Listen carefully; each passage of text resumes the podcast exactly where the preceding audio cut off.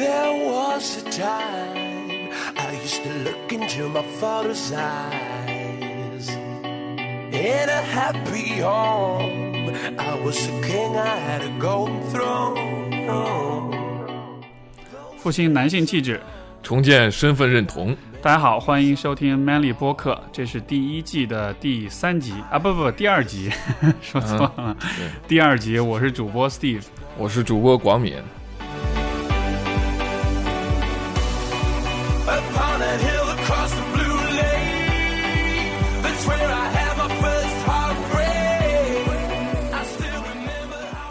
欢迎回来，呃，听我们的节目。然后在今天开始之前，呃，想先分享两封来自听众的来信。那个我发现我们听众听完之后写的信是非常走心的，特别想要分享这其中的两封，我觉得写的很棒的信。嗯，第一封信来自一位叫 Heather 的朋友，他说：“呃，我是一位少数派男性，从小到大只爱慕同性。但就像你在节目中说的，我和很多的来访者，呃，和很多与我一样的来访者会在身份认同上有有呃纠结跟撕扯。然后虽然认接纳自己的取向，但是感觉自己不是女人，但和直男也不一样。我不喜欢像女生那样打扮自己，但也发现呃自己和直男不同，感觉像是夹在两个性别之间。呃，虽然不用遵循一些传统男性结婚生子路线，但是呢，我不知道怎么去做一个男人。然后看了节目之后，就是 Manly 这个节目之后，会呃觉得说，的确是男性是需要一种 initiation，一种启蒙的过程，从天真之心到一败涂地，跌入无尽的黑暗，然后有一个 mentor 会教导你从身体。啊、知识、精神、心灵各个方面帮你成长。曾经的艰难困境不再会击倒你，你会变得更成熟、坚强，但仍有赤子之心。但是很多人应该和我一样，跌入过深渊，但是没有 mentor，只能靠自己流泪伤心爬上来，然后发现爬上来了却是一片迷雾。写到这里，心里好难过。从小到大几乎都是女性照顾，那种在现实中找不到一个感觉可以信得过的男性榜样，一个人孤独又迷茫，四处乱撞的感受。过去时常在午夜袭击我。这时也想到我童年为什么那么喜欢看哆啦 A 梦，也许是因为羡慕弱小的大雄有这么一个同伴吧。缺失了这个部分，我时常感觉身体比较虚弱，容易生病。看着别人运动，展现自己的活力，很羡慕，但又觉得与自己好遥远。即使工作了，在需要展示领导力的时候，也感觉呃，I can't defend myself，我不能这个呃保护维护我自己，不敢表现自己的攻击性和创意。这个是 Heather 这个朋友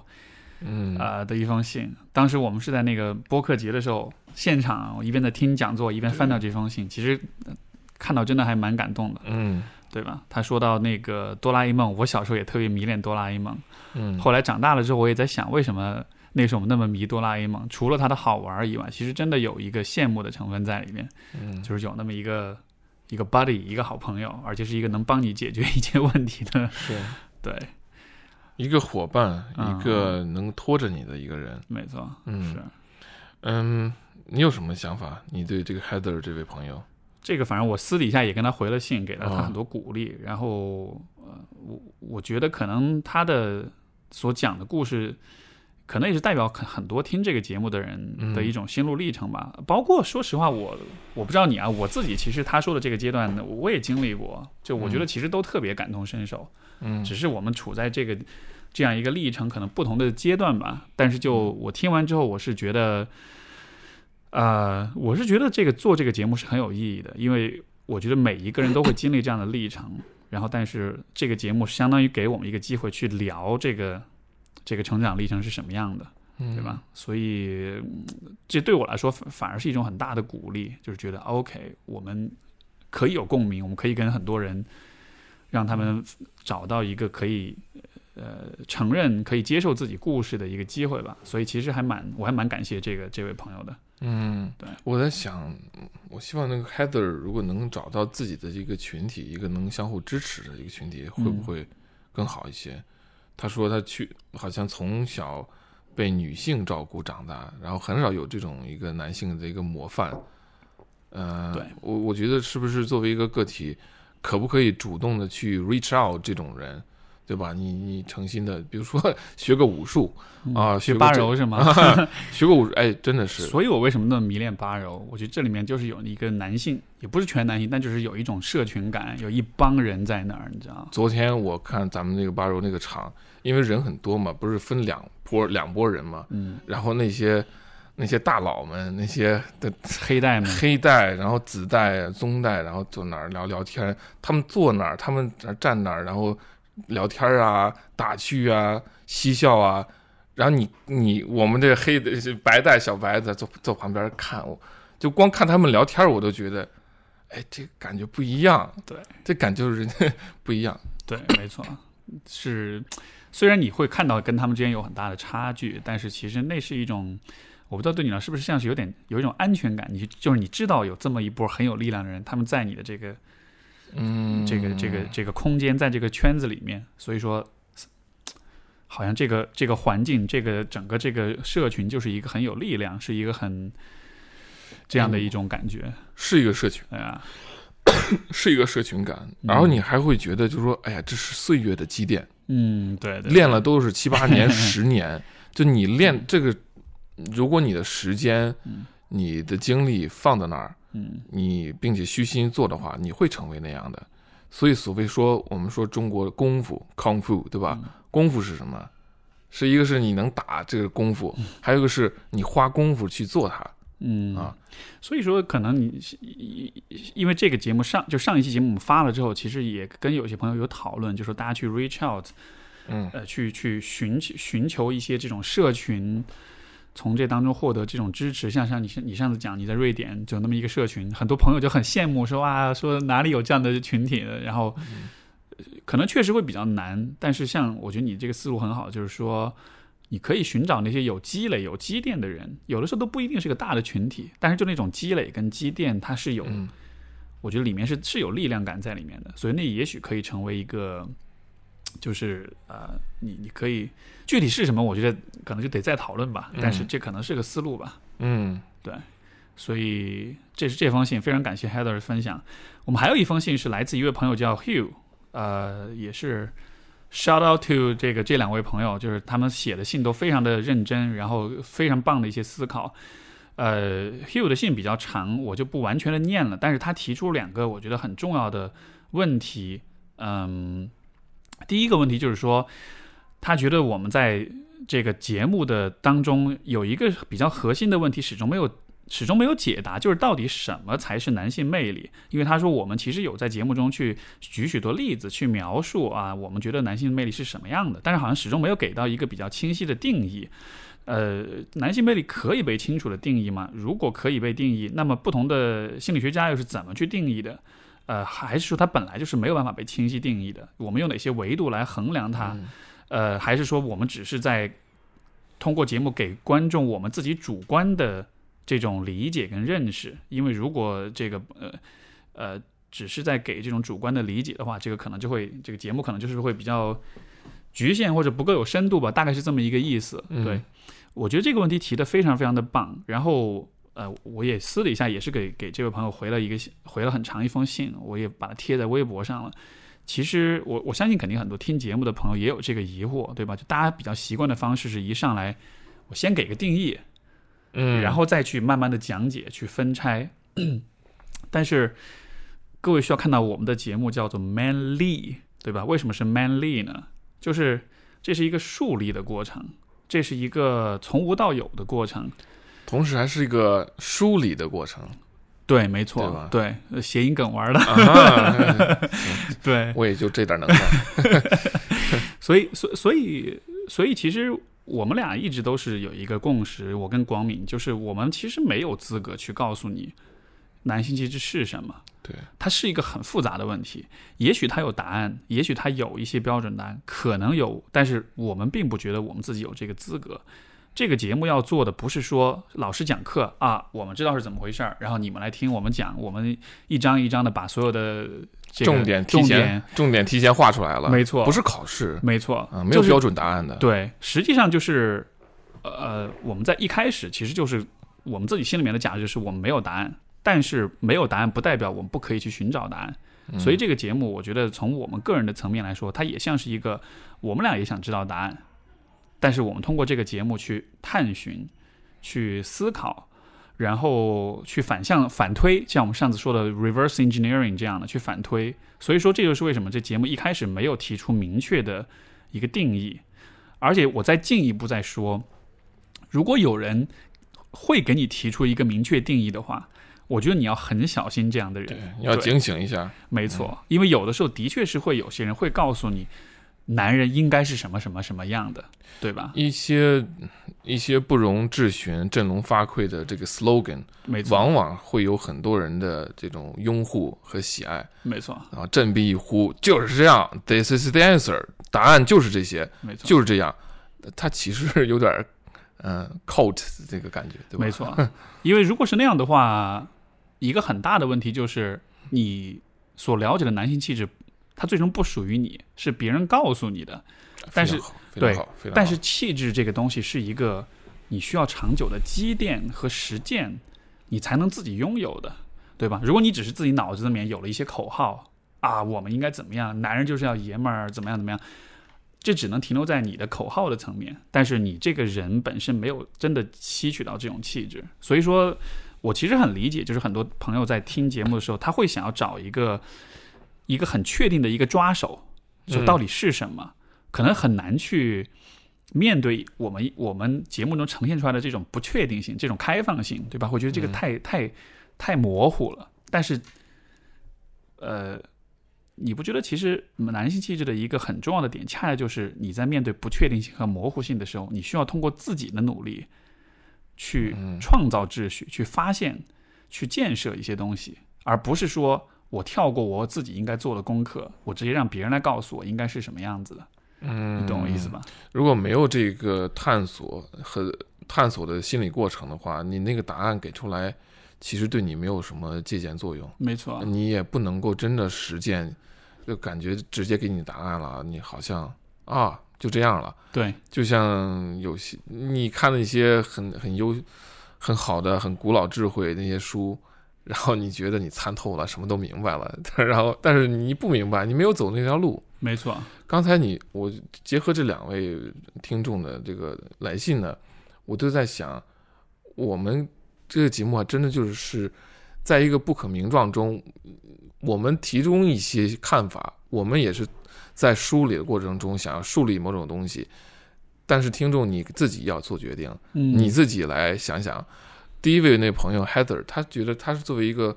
同志，一个少数群体，对吧？他在建立自己的男性气质的时候，是有可能他真觉得我既不是那样，又不是那样，那我应该怎样呢？这其实非常模糊。对我既不是我既不喜欢那样，我又不是那样一个很。呃，大家希望中的一种态度，但我自己又不舒服，就是那好，那你就找寻你自己的灵感，你自己给自己捏出来一个身份认同。我们说了，重建身份认同，因为身份认同这件事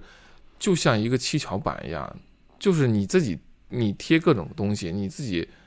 呃，你建造一个自己的一个状态。对对对，对吧？所以所以这个。我我倒觉得这么一聊，我们反而是把有关这个男性气质的一个一个点，我觉得是给说出来了。就是你要能有这种承受和忍耐不确定性的能力，你要能够让自己停留在这个迷茫的、不确定的、模糊的状态里面。嗯，因为只有在这样的状态里，你才有可能创造。你在一个很舒服的、很确定的，呃，一切都很可控的状态里，你其实反而没法创造任何属于自己的东西。对吧？所以，所以，所以说，呃，我觉得这两封信结合起来，都是特别好的反馈，也非常感谢两个这两位朋友。然后，我们也特别鼓励其他的听众，就听完之后能写一些东西给我们，因为其实你在写的时候，你自己也在思考，这样的话，就你就不只是在听我们输出，你自己也有你自己的反思。嗯，所以非常非常棒。呃，好吧，那这是这两封来信，我们进入今天正题。嗯，然后我们今天的正题是聊父子关系，这个话题是。我们最开始规划节目的时候，就会说这是一个很多男人们，包括可能很多女人们心中的一个，对吧？说到自己的爸爸，可能都是会有点波折，有点小波澜这样子。嗯，对。那要不要不先先问问你，你你父亲？因为其实我没有认真跟你问过这个问题，你父亲是个什么样的人？哦，父亲什么样？对，首先说面相吧，面相就我跟我爸长得几乎，我看他年轻时照片，我跟他一模一样。啊，是吗？啊，不一样，但是有一点点不一样，就长得特别像。呃，我爸比我稍微矮一点儿，嗯然后现在嗯到了六六十多岁就比较胖。然后，对啊，他嗯他可能对于相貌来说，他觉得，嗯、怎么说呢？他觉得男的就要这种相貌堂堂啊，很方正，很这种感觉 啊呃、很很很很排场，啊呃，干干干净利索。可能这是他对自己的要求，也是对我的要求。哦，嗯所以感觉这种这种价值观是挺一种挺传统的，但是不是贬义的传统，就是说是是是这种挺挺 old school 的这种感觉的。是是，他看起来就是比较沉稳稳重，啊但是呢，他又特别愿意跟人交朋友，愿意跟人说话聊天儿。我在在，你就在大街上，就是说你买个东西啊什么的，都会说几句，哎呀，怎么怎么样，怎么怎么，我觉得是一个很很随和的一个人，啊很随和的一个人。这是嗯、那那你跟他关系怎么样？我，我觉得我跟我跟我爸关系非常好。是吧？我觉得是，呃，肯定会，因肯定会在成长中会有一些分歧，会有有有那有有过几回这种交锋，会会非常的不舒服。我我也会觉得有反抗他的意思，呃，但是我觉得近近一两年来，我觉得我可能掌握了一种跟人谈话的一种 什么什么，就不是话术啊，啊而是说，嗯，是因为通过心理学的这种训练吧，就是、嗯都希望双方都好。呃，可能我刚回国的时候，我爸对我这种期许和要求，其实是是绝对是我是难以接受的。嗯比如关于工作呀，甚至包包括我的发型、穿穿着，头发长了，胡子长了，然后裤子有破洞，他都要说。啊，是吗？啊对管这么细啊？有一次真的，我就是因为、哎因为我的裤子有破洞，嗯他说你你你穿着这个破洞要出去啊？我说出去啊，对啊，这破洞啊啊，这个事儿就这就因为这个，他就就就不行了，然后我 就导致我们就是来一来二去，可能情绪上也不好，啊，吵了一架。然后我就搬把我衣服什么各种东西拿走，我走了。啊，我走之前我我特别难受，但是我跟他说，我说我不是跟你置气，我也不是借此来逼你就范，我只是说我我现在我这几年养成了一个习惯，就是你要让你要有这种这种不合理的，我我我嗯先走一会儿，咱歇会儿歇会儿，不是那种惩罚你的，或者或者跟你就跟你闹别扭的那种，不是那个意思。啊，这是最近这几年，所以说我先我说回答你刚才的问题，关系我觉得挺好的。啊，就好像是你学会了去去去去管理这个关系了，对啊，就是你不是只是被动的说他怎么对你，你怎么对他，但是你可以选择我们应该怎么相处，好像有这样一个这种嗯，对，我记得 吴军老师他在他书中写到，他说，如果你想做精英，嗯、你你就需要把你的父母变成精英的父母。什么意思呢？就是对对自己的父母，我们现在已经长成人了啊，长大成人了，对自己的父母也要有一些要求。对比如说他们吃饭如果不健康啊，太过多油盐，你会要管啊。比如这不这这其实都生活很小细节，你是希望他们好的，呃，嗯，对啊，他他他是有一种就是说，你可以可以理解为一个成年的孩子，他要反哺没错父母，你反哺的方式不光是嘘寒问暖，如果父母有些地方你觉得你可以帮到他，但他们可能会有点挂脸上挂不住或者怎么样，但你还是要说这是好的，这是为你好的。嗯，这是我的最近这个 想法。嗯 OK，那你呢我我觉得父母就是反哺这一点真的是这样，而且这个是一个，我我会觉得这其实是一个人就是成长跟成熟一个很重要的里程碑。就当有一天你意识到你其实可以在某些方面指导或者是帮助他们的时候，因为这个时候你就开始承担责任了，对吧？嗯我的我爸的话是长相 首先长相上来说，有些人说他比他比我长得帅，有些人说我要长得帅，我不知道，所以我不好去 你不知道，对嗯他的，我觉得他的个性一个很主要的点就是他的这个，就是说面相啊，就是他的嗯两眼之间的这个距离稍微比较近。对，然后你知道这个，哦因为就有一个说法说，而包括他的这个眉毛这个地方的那个皱纹其实挺清晰的。然后就为什么呢？就是说心比较紧，比较紧张。嗯，对，所以就长期是呃是这个样子的。对，就他是一个比较还是比较容易焦虑的人。嗯，呃，处女座，是吗？对，所以他也是会管得很细，就像。比如说小时候他买给我买一双白色的球鞋，呃穿了出去回来要是脏了，他让我立即得擦，不擦之后就会擦不掉，然后他我就不擦，我放那儿，结果他自己就蹲下来给我擦鞋，就是是这种，你知道吧？他给你蹲下擦鞋，你心里感觉怎么样？我觉得啊，你有不要给我买鞋了，好不好？你买了鞋，你还给你还道德绑架，你还让我嗯对对对，他就所以所以也是就是可能是要求很细致很高，然后也有的时候比较作那种的，对，哦，嗯，我跟他的关系是其实比较起伏，比较波折。嗯从小的话，确实我们家就是说怎么说呢？他出去工作挣钱忙，所以说他小时候他跟我相处时间不是特别多，所以我跟我妈相处的比较多。嗯后来长大了之后就，像我高中、大学开始，他就更多的参与到我的生活呀、教育里面。但你知道，你在这个阶段，就一个男生，你自己的自我意识开始觉醒，对吧？但同时，这个时候又有一个你不是那么信任和熟悉的男人要进入到你的生活，要开始告诉你应该做这个做那个，所以这就会有很多很多的冲突。所以可能我跟他关系就是从可能初中、高中的阶段相对来说是很紧张的，然后对我们之间其实以前有很多冲突，对，啊、但是冲这冲突是因为什么有引起的呢？就是生活琐事吗？很这个很复杂，就是说这里面有比如说父母的关系的问题，对对？吧？然后有他自己的生活中的压力，有他对我的不满、焦虑，因为我确实也不是一个省油的灯，以前这个很淘气，然后完了。不好好上学，或者沉迷网游，然后这个成绩也一直都很很波动起伏，反正就的确也不是很省心了那种。就我不是那种乖孩子型的，所以他嗯管起来，他可能自己也觉得很很很烦，很怎么样。然后我跟他之间可能因为交流互动也很少，就以前小时候嗯就所以就很多敌意，就是那种，就是你会把，但是你，但是我觉得很难的，就是作为一个小孩子的话，有的时候你不太能区分你爸对你的敌意到底是因为他恨你这个人，还是因为这当中其实包含了比如说他的压力，或者他对我妈的一些不满，或者是你知道，就是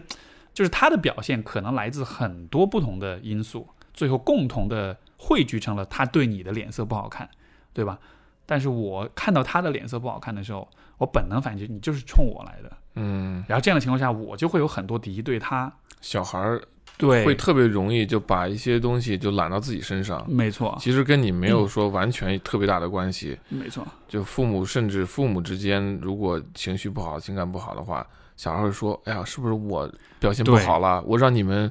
这么不好了对，就是小孩子，因为他？”对人，特别的，他对人的理解是很单纯的，嗯他看不到，就说一个人做一个事儿，他背后是有三个、四个、五个不同的原因，他会觉得因果关系就是 A 到 B，就是一，就是因为所以这样就很简单。嗯对，所以所以我跟他其实，呃，后来关系缓和好转，其实很大程度上就是归，就是还是源自于说我我慢慢看到这一点，就是哦，他不是那么的针对我，他有些事儿嗯其实不是冲着我来的。然后到了这，看到逐渐的看清楚这一点之后，我觉得跟他关系就缓，我们敌意就少了很多，有个有了更多的交流。然后现在嘛，不能说关系特别亲相亲相爱吧，但至少我们之间会聊很多东西。然后我们每年会出去旅行一次，就我跟他嗯两个人。这个以前小时候是不可想象的。小时候是我们全家出去旅游，我都知道这一次出去一定会跟我爸大吵至少一次，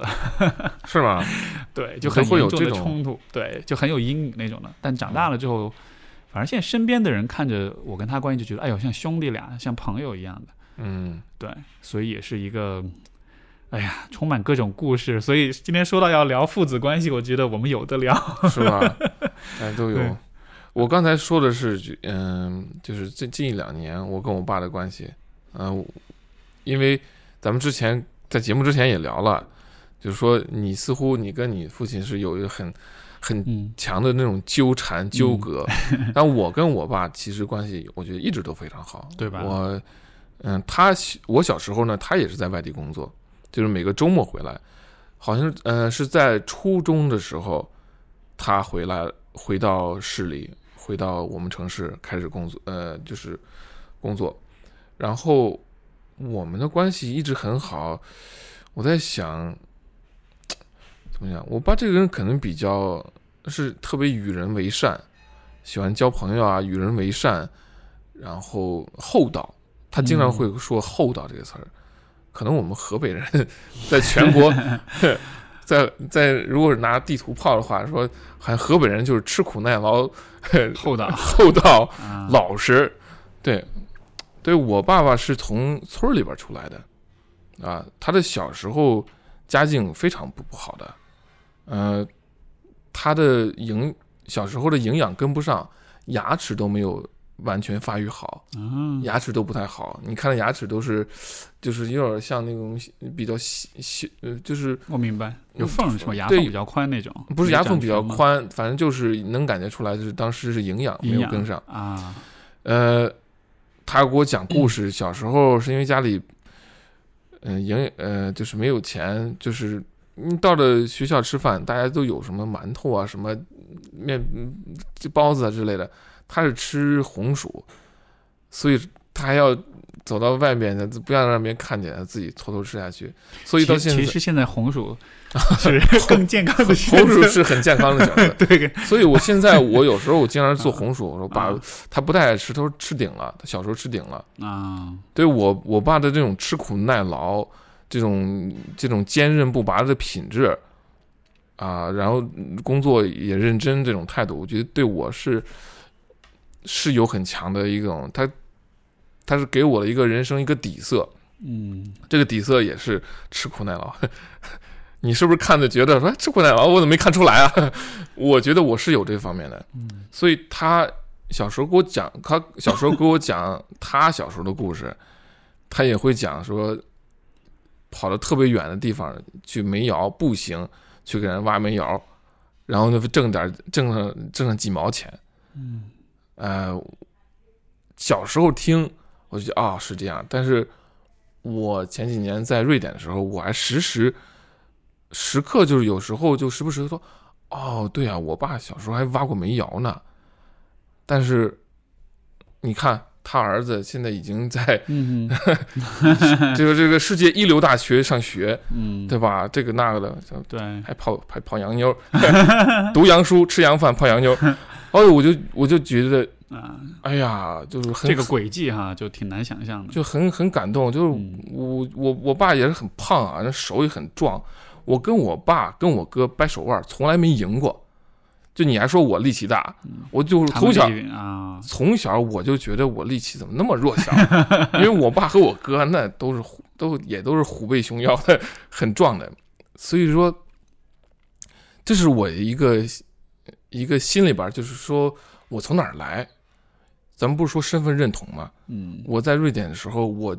就思深深思考身份认同这样一个事儿。后来我就深深的认同，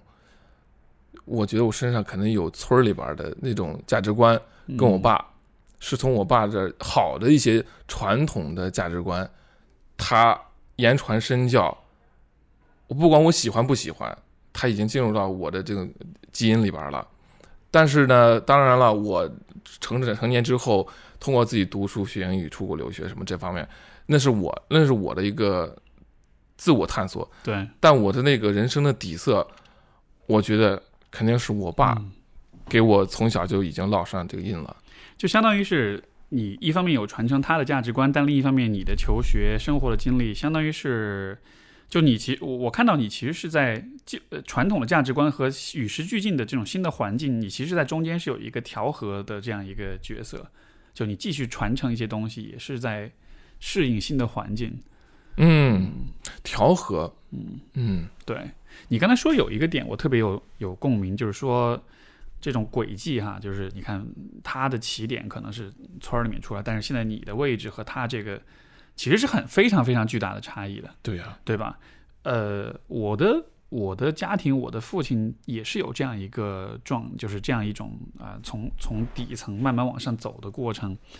因为以前，因为首先我我爷爷是国民党的很很高的高官，对，哇，我不知道这个。哦，是吧？我没跟你说过是吗？嗯，他以前是汪精卫的秘书，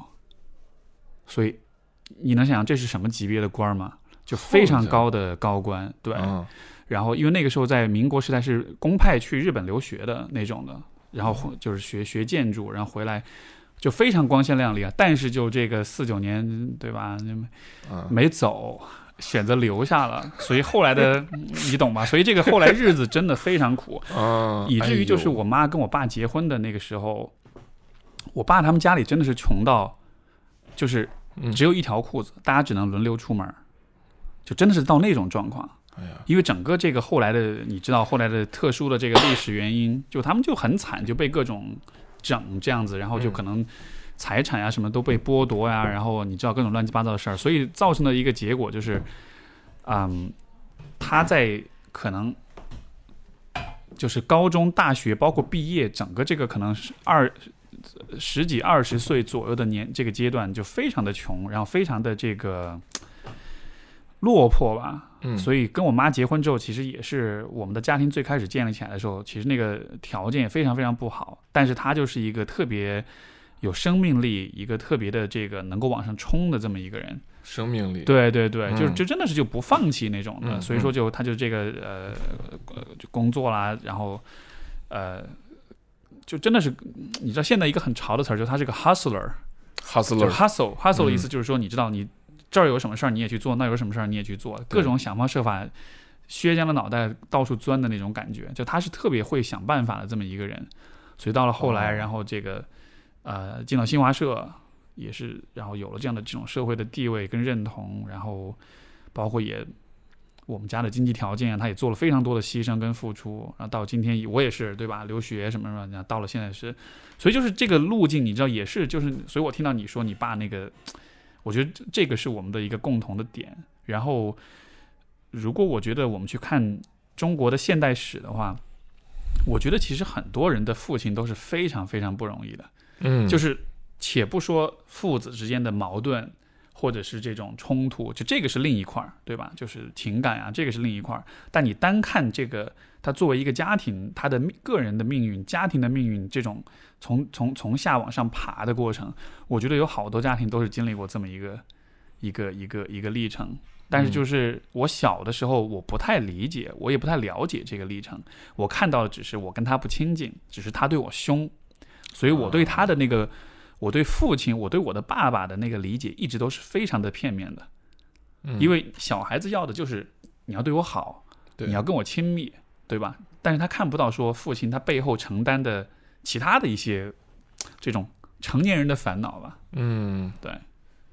我明白，有道理，有道理。嗯就是说，嗯那几十年的中国的高速的发展和巨变，其实压缩了很多的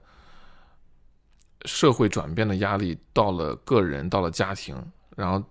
再到了孩子，对吧？他这这种压力，我明白，你这讲的很好。对，所以就，嗯，就是当说到父子关系的时候，我会很清晰的觉得，我在十几岁、二十几岁、三十几岁的时候，我看我爸看我父亲不是同一个人，也不能说不是同，但就是会有很不一样，会有很。十几岁后，你看到他，你觉得他就是一个恶魔，就我我眼中的啊，啊好好吧就我那时候真的是恨他到那种程度。天哪，天哪！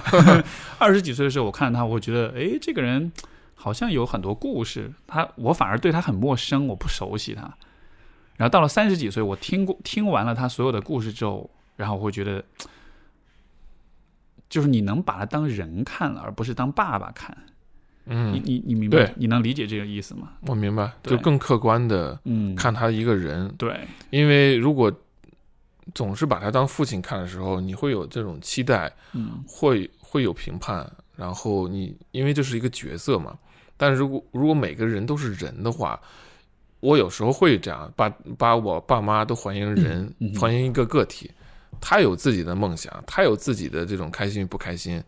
他有自己的这种对，就是各种心酸，嗯，能说出来的，不能说出来的，可能一股脑都在那儿。对这我觉得咱们的父母辈都是，就是有点苦大仇深，有点 很多的情绪。为什么？你看电视台里边放的那种电视节目啊，包括电视剧啊，都包括有时那种像什么金婚啊，或者像这种就是跨年代跨的很久的那种电视剧，讲的都是那种老夫老妻。这这一辈子又吵又闹，然后社会巨变，儿女们又有各种问题，然后到最后老两口就嗯，白就是银发，然后牵着手什么，哎呀，这一辈子啊，怎么怎么样？就我们我们的父母辈是有一种很强的这种，好像共同嗯共患难啊，吃苦耐劳啊这种东西。对于年轻这一辈来说，你觉得我们是怎么看的？没概念，完全没概念这个东西。我觉得可能我更年轻年轻一点时候，我会对这种这样的这样的情绪有排斥，就说你别给我讲这些东西，或者说我我事实上我对于年轻人来说的话，也事实上应该是这样，你让他能够舒舒服服、轻松的度过自己的青呃青春期啊，年轻的时候。开心一点，我觉得挺好的。当然不是说我们就不要了解我们父母的历史。事实上，我觉得这几年我是很是，我就很对啊，我个人、我的家庭和我们的父辈和我们的国家，听起来有点那种好像好像是在宣讲什么东西啊。但是这是一个很很真实的一个反应，因为你可能去到去到。呃，其他国家，你看到他们的家庭怎么互动，你看到他们之间是怎么做，然后你会照应说，哦，我觉得我爸妈还挺好的，我们国家还真不错，这是蒸蒸日上，嗯，对，这个我觉得真的是就是，呃，我们看父亲的视角是有一个随着年龄增长是需要不断的扩张，就是扩展的。嗯，像你说的，就是从自己到嗯家庭到父辈到整个国家，这个其实我一点儿都不觉得这是一个听上去很虚或者是一个很很荒谬的一种角度，反而觉得这就应该是一个人怎么说呢？你对嗯心智成熟的过程中，你必须有的一种视角。嗯我在就是你所讲这一点，我是从什么时候开始做呢？就是以前我在呃大学阶段，大二大三左右，那时候就是上了 Peterson 的课，嗯，他让你写，他让我们写这个 self self authoring，就是写你的个人成长写，对啊，哦。那个时候我就写过，我买我买了这个课程，我也写，对吧？我？也写了，当时写的时候就一开始写，我以为我只是在写我自己的家庭，但是我就发现，如果我要把我父母、我这个家庭的故事要要讲的，要能够串起来，要能够讲得通的话，我需要知道的东西不只是这个家庭中发生的事情，我还需要知道更大的，比如说社会的东西、环境的东西。所以我写的时候，当时其实跟我爸妈聊了很多，就是有问他们很多东西。了解他们的这个成长的经历啊什么的，他们也喜欢讲，尤其我爸，他特别喜欢讲他的小时候的故事什么的。嗯对，以前我不爱听，这一次是因为这个作业，嗯我不得不听。我听完之后，我再去写这个故事，然后你写出来的故事，你就会发现，这个故事和以前你对自己家庭认识是完全不一样的。因为以前你关心的只是爸妈相不相爱，嗯，他们对我好不好，我有没有玩具，有没有好吃的好喝的，就是是一个非常幼稚的一个视角。嗯所以，所以在很多年里面，我一直都有一种很自怜自悯的一种心态，就是像因为之前准备节目，你不是有一个问题是说，就是有哪些印象深刻的那种画面，就是父子的画面。我在很多年里面，我的画面一直都是什么呢？是大概是我可能四五岁的时候，我爸有一次去北京出差，他带我一块儿去，然后当时有一天晚上，就我特别饿，饿的肚子都疼了。嗯啊，当时那个可能已经十一二点，非常晚了。当时我爸就背着我到街上去找吃的，然后可能就找了很久，最后最后终于找到一家这个小店是开着的，是一是一碗馄饨吧，大概是那样的。所以他背着我在那个黑夜里走的那个画面，路灯一个一个的过，你知道吧？就很多年里面，我一直都是，这是我最印象深刻，但是也最觉得渴望和缺失的一种感觉。那时候你多大？四四岁吧，四岁五岁，很小很小。呃你你有没有感觉，就四岁五岁，就是还是小小孩的时候，对，父母还愿意又抱啊又搂啊，那种肌肤之亲呐、长到一定岁数时候，就不会 就不就就不给你搂抱了。没错，是，所以就、所以就当时的那样那种感觉，就是你知道你很小，你很弱，有一个能把你举起来的一个父亲，一个很伟岸、很很这个能支撑你、很有力量的一个形象。所以就好多年我都特别怀念那个感觉，觉得哎呀，那个时候虽然他那个时候也没有也也有很凶什么，但至少在那一刻你会觉得那多么温暖啊。但是，但是就这个是这个但是呢，对，是就是，但是这个画面，我长大了之后，尤其这几年，我其实越来越来就就有点变了。就那是我以前的一个很长久的一种遗憾也好，一种眷恋也好，一种渴望也好。但我现在就越长大之后，我现在反而不觉得那是一个。就情感上说起来，可能回忆是那样的，但是今天的我跟我父亲，我反而不觉得我需要他那么抱我，因为我觉得我是个人，我我是个男人，我是个成熟的人，我已经长大了。如果非要抱我，我反而想象的会是以后他老了之后，他缩成一个小老头了之后，我去抱他的那种感觉，嗯知道吧？所以就我我我我对于父亲的这种，包括对母亲，其实那个那个认识真的是随着成长是在变化的，永远都不是一成不变的。嗯，哎呀，讲的非常好。嗯、关于 关于拥抱这个事，你们家里边拥抱吗？抱吗？没有。我是出国留学了，回来之后，你知道嗯老外有这种习惯，对呀对呀所以我说我要我要借着我是海归的身份，我要让他们适应这种，所以会现在就是比如说春节回了家走的时候，机场告别的时候会会会抱一下这样。对啊，你看，我也是，我刚刚回国以后，刚回来，我见我爸，哎呀，那其实是两年半没回家了，我也，哎呀，我那种痛哭流涕，然后因为好多情绪啊，又是很又想家，又是经过了很多事情。你两年半中间就都没回去，没有回去过呃，我第我待了三年半嘛，啊第一年暑假回去了，啊？第后来两年半就是就各种事情，因为要论文呐、然后有签证问题啊。后来回来以后就，哎呀，痛苦流涕。我带我爸我说啊，回来了，然后我我抱我爸，我说我爸说，哎，行了行了行了，回来了回来了啊，煮饺子啊，嗯，煮饺子吃啊。然后那当时我那种。那时候你也知道我那个样子，风尘仆仆，带着大包小裹，然后大长头发、大胡子。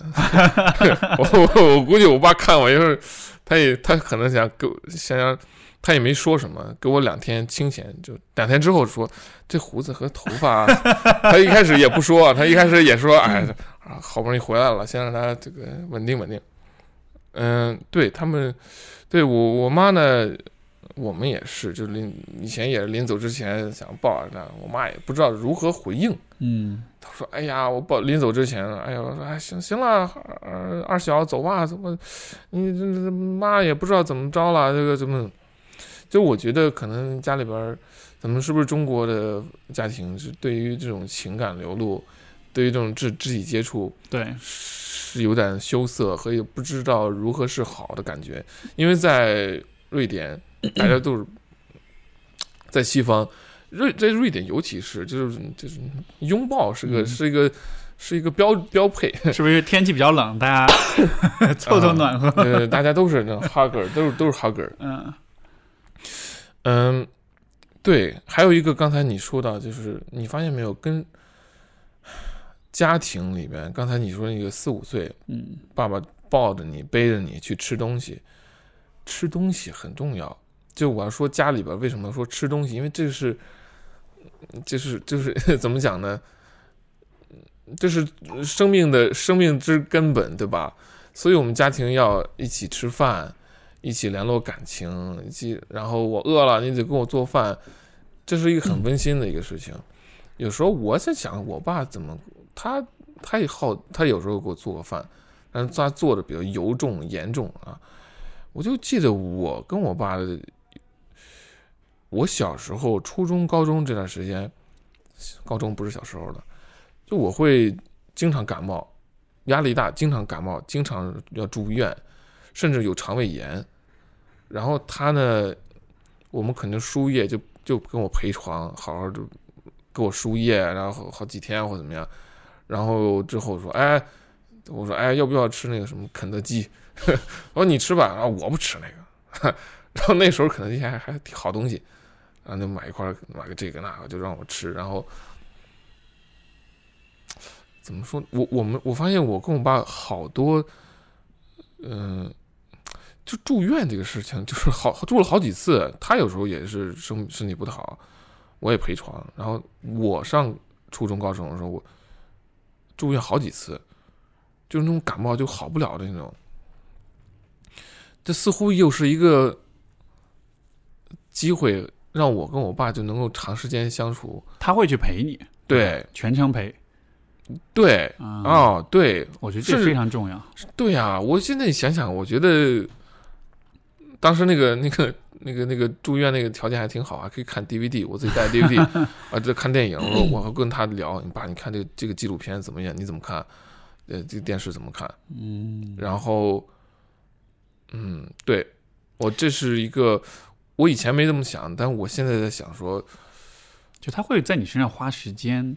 对吧？你生病啊什么的，就其实他也可以不赔，因为他赔与不赔你并不会好的更快，但是他是愿意就是拿出他的时间来放在你身上。嗯，他如果我要病了，什么发烧了、感冒了，嗯我觉得家里面人都是那种就高度关注的那种，啊，就说：“哎呀，不行啊，怎么怎么样，嗯得好好弄啊，就多吃药，因为药吃足了。”呃，他是有这种家里边是有很强的这种关心的感觉，然后，嗯，我觉得这其实是一种很，虽然说像你说的，你父亲是比较传统，但是这就是传统当中一个很美好的部分，嗯就是这种传统的观念或者相处方式或者家庭的分工，大家都会有这样一种很很 caring、很在乎、嗯很照顾的这种这个部分的，就是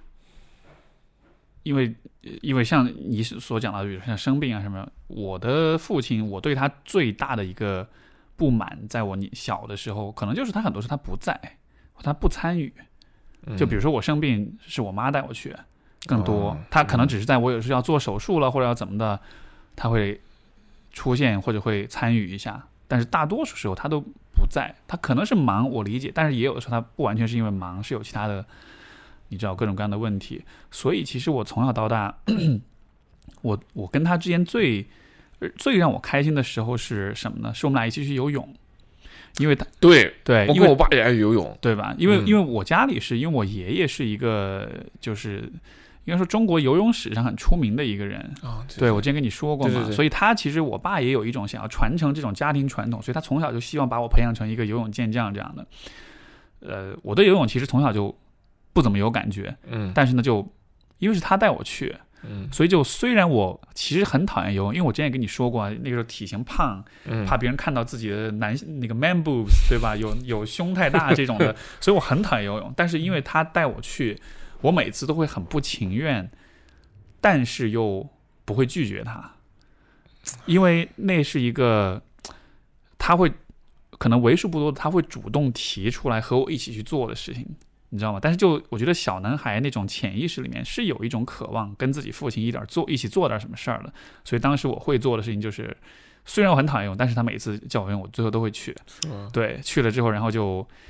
我们就去游，游完之后，然后这个就一起去吃个麻辣烫，哼，因为你知道游完就很饿嘛，然后嗯但是夏天的那个风一吹，然后皮肤又很干爽，特别舒服，然后吃一顿饭，然后再回家这样子的，就那个是可能很多年我们之间都有这么一个，因为他对我的学习也没有很关注，生活各个方面啊、我们平时的相处也很，因为你跟就感觉跟这个人不熟，真的就是那种感觉，你跟他不熟。你也不了解他，哦你也真的就所以。所以像你跟你爸，你看你们会坐下来聊天啊，然后会一起看片啊什么。我们当时就这样的活动真的很很很有限，所以就那个嗯游泳就成了我们俩之间一个，好像只有我们在做这件事儿的时候，我们才能像正常人沟通一样。他会教我你要怎么游，然后我要我要问问他问题，对吧？我做的不对，他指正这个动作，嗯然后他也会对我有些激励，也有些批评，但是我也会虚心的接受，因为我是在学游泳，就好像这件事儿成了一个一个平台，我们可以心平气和的对话。你得做个什么事儿，对，然后在这个在这个之外很多事儿，他说了之后，我就会本能就不爽。你就嗯你平时又不在，你又不管我，这个时候你凭什么来说我？但是游泳这个是个技术，对，技术无关情绪，这个那个的。没错，通过传帮带教，然后然后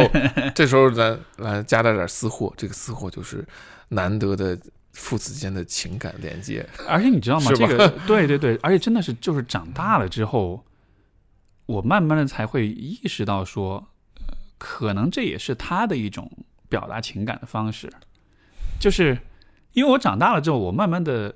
就是有的时候我也不太爱去游泳，但是我就会发现，经常他会主动说，哎，要不要去游泳？像比如说每年春节回去，其实没几天，对吧？但他都会。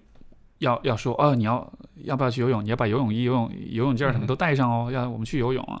这样的。就后来我慢慢就意识到，哦，因为现因为他以前去，我理解，OK，他是为了教我技术，对吧？但是后来游游到一定的时候，我的技术挺好的了，嗯，他不需要教了。但那个时候他还是会主动拉我去，然后就你知道，人可能长大了之后，那种那种敏感度也会增加。有的时候我就意识到说，哦，他在叫我去用，他其实是觉得那是一个跟我亲近的时候。然后，对，所以长大一点之后，我那个角色就变了。以前是我想跟他亲近，或者我想学学游泳，我就跟他去。后来就发现这是一个我陪他去做的事儿，嗯，是一个会让他开心的事儿。我知道了，就是你知道父母游泳之外，他他的潜台词是什么了？嗯，就像父母给你发微信，给你发个好，就是一定要看的文章。其实他不是要让你看文章，他是说，哎，你关不关心我？就是我我还能不能给你创造一些价值？没错啊，你刚刚说游泳，这也是咱们也说着了。我和我爸都爱游泳，而我爸游泳技术，但是他说他游泳技术很好，我认为也是。啊，我们小时候是不是比较胖，浮力比较大吗？可能是，然后我爸这个人沉稳，游泳呢，对吧？然后我们小时候去过一次北戴河，就在秦皇岛那边。然后我记得我那时候才四五岁吧，特别小，五六岁，还上幼儿园呢。他就抱着我，一抱着我，然后去游泳，而且那时候浪头都很大了，很多人都不回来了。我爸就带着我，不用，没事儿 游，然后又抱着，然后我说：“哎呀，我的裤衩掉了！”啊，他掉到水里边儿，他嘚儿抓起来，没事儿，我抓着呢啊，就是游。然后你看他技术好，他可能就是他这个是这个我印象真特别深刻。就有时我为什么说印象深刻，你也不知道怎么回事，他就记住了，就永远就记着。然后之后我跟我爸，我爸也说：“你看有技术，带你去游泳，还记着吧？” 我说：“我记着记着。”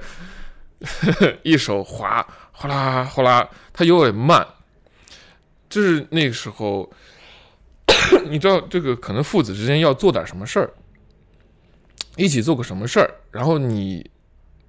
你爸爸背着你去找吃的，和我爸抱着我在海里边去游泳，都已经是比较深深入到对不不是浅水区了，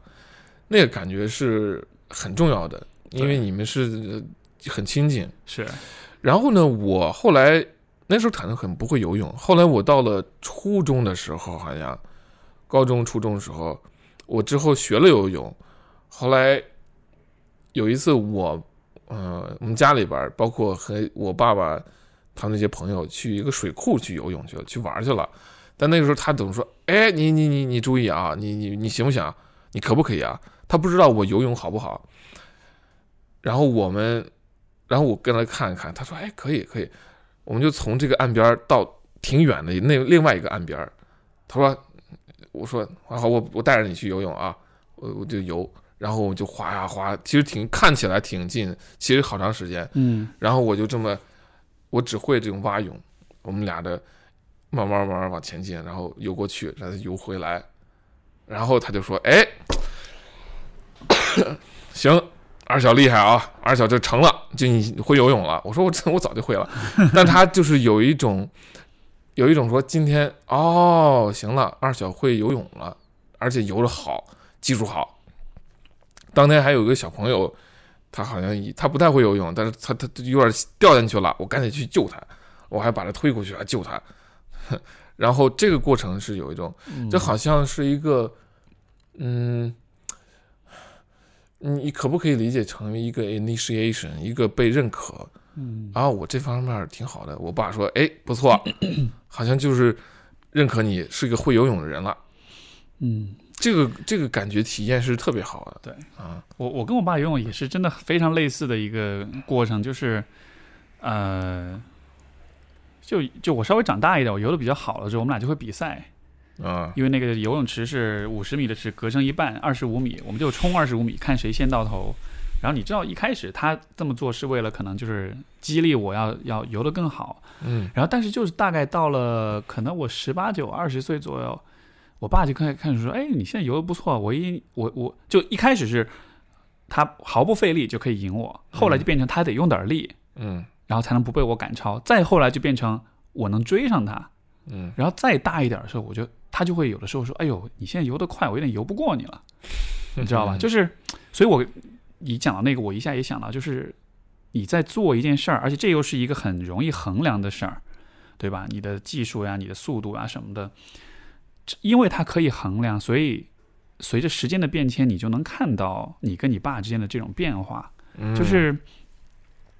我理解，可能因为刚才我听你在讲的时候，我就在想这个点，就是可能对于一个小孩子来说，当你面前是这么一个强大的、威严的父亲的时候，好像时间就是静止的，你就会觉得你父亲永远会是那样，而你永远会是这样，他永远是威严这个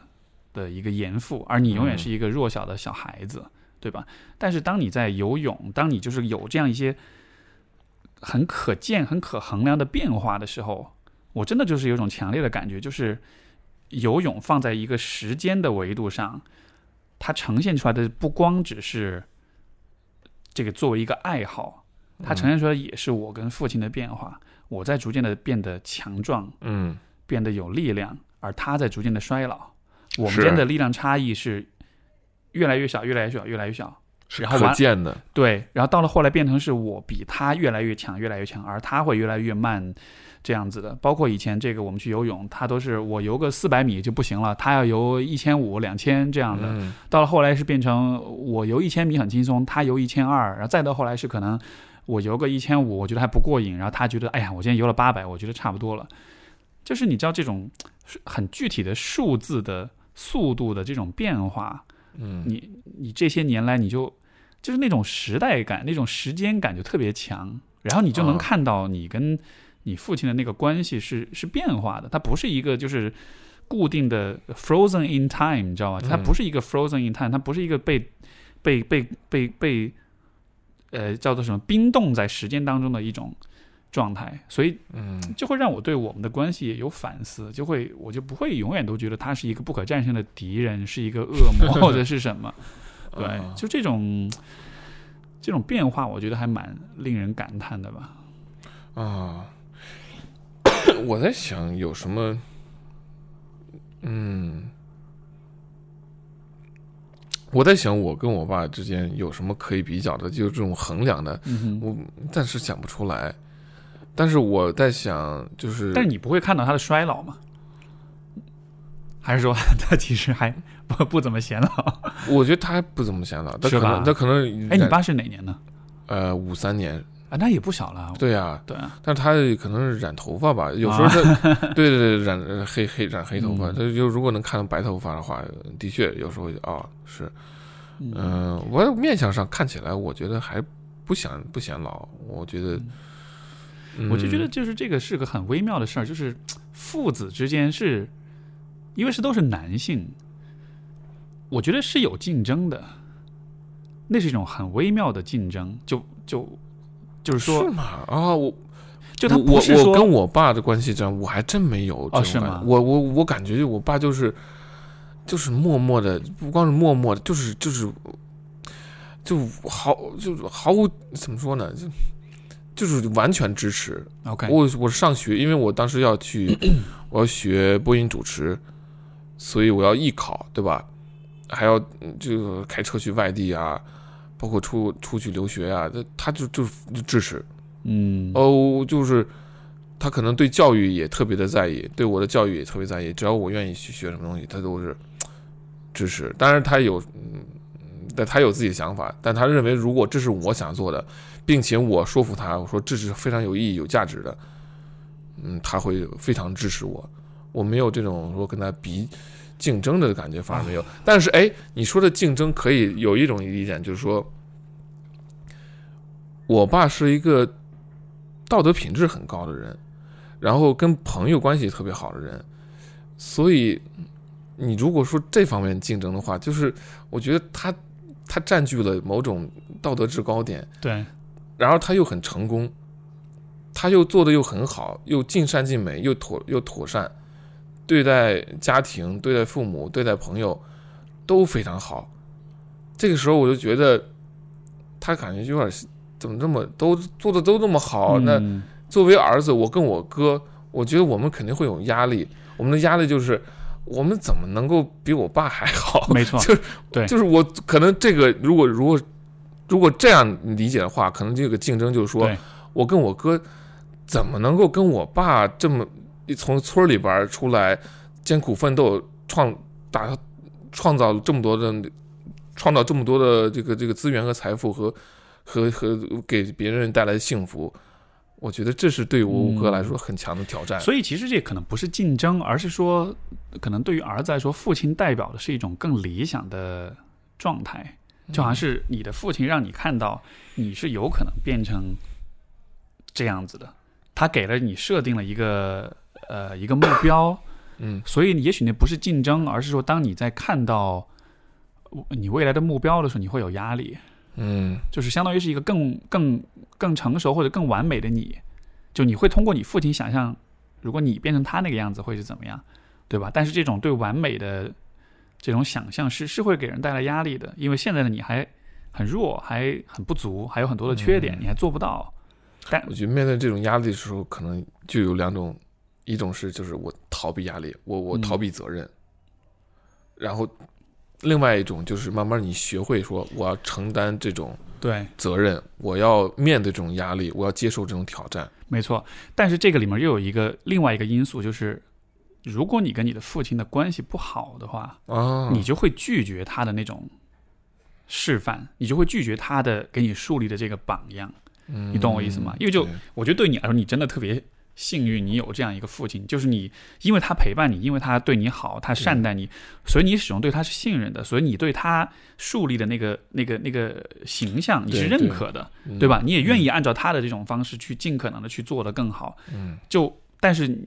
可能一定一定程度上对我来说，我在很长时间里面我是非常不认可他的。啊，对，因为关系不好，我不熟悉他，我不信任他，我跟他不亲近，所以说这造成了一个结果，就是在很长一段时间里，一方面我很抗拒他的那种要求跟期待，但是另一方面，其实我自己也也怎么说呢，也失去了往上走、变得更好的这种动力，就我其实是有一种浑浑噩噩的感觉在里面，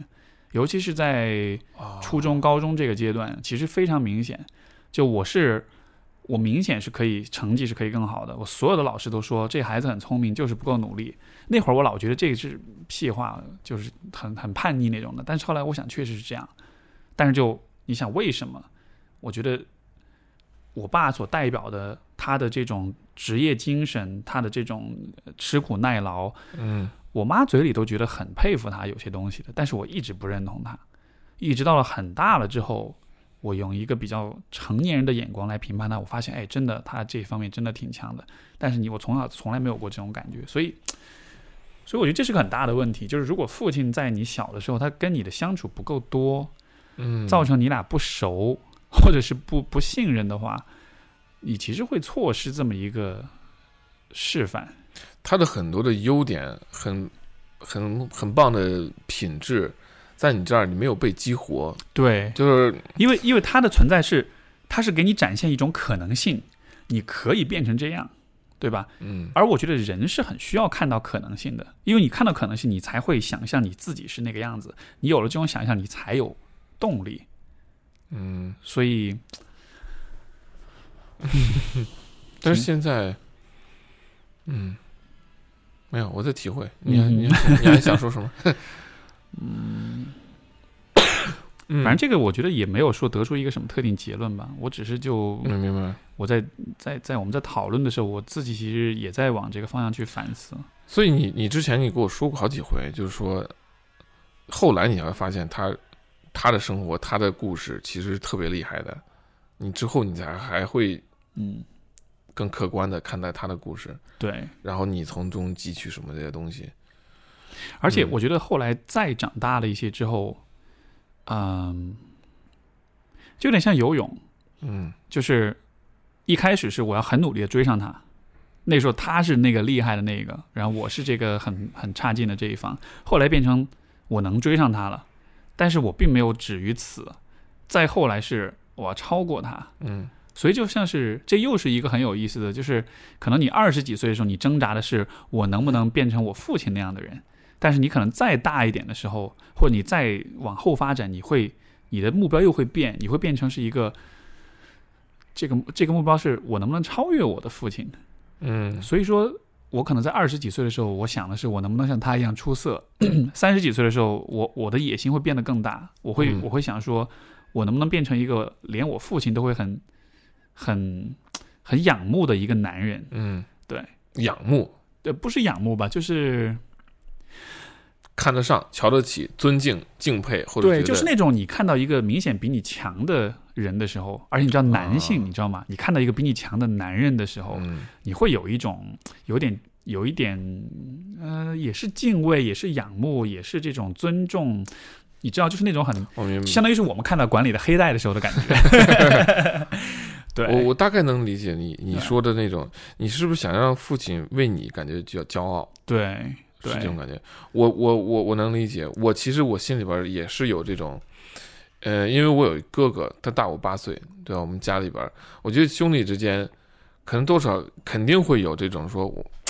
我就是我们在父母间里边谁好像谁更好啊？这更好这个词词怎么讲呢？就是谁表现更好吧？嗯啊，怎么样？但跟我爸的话，呃，我的确是有很强的说，希望我爸我妈就觉得为我，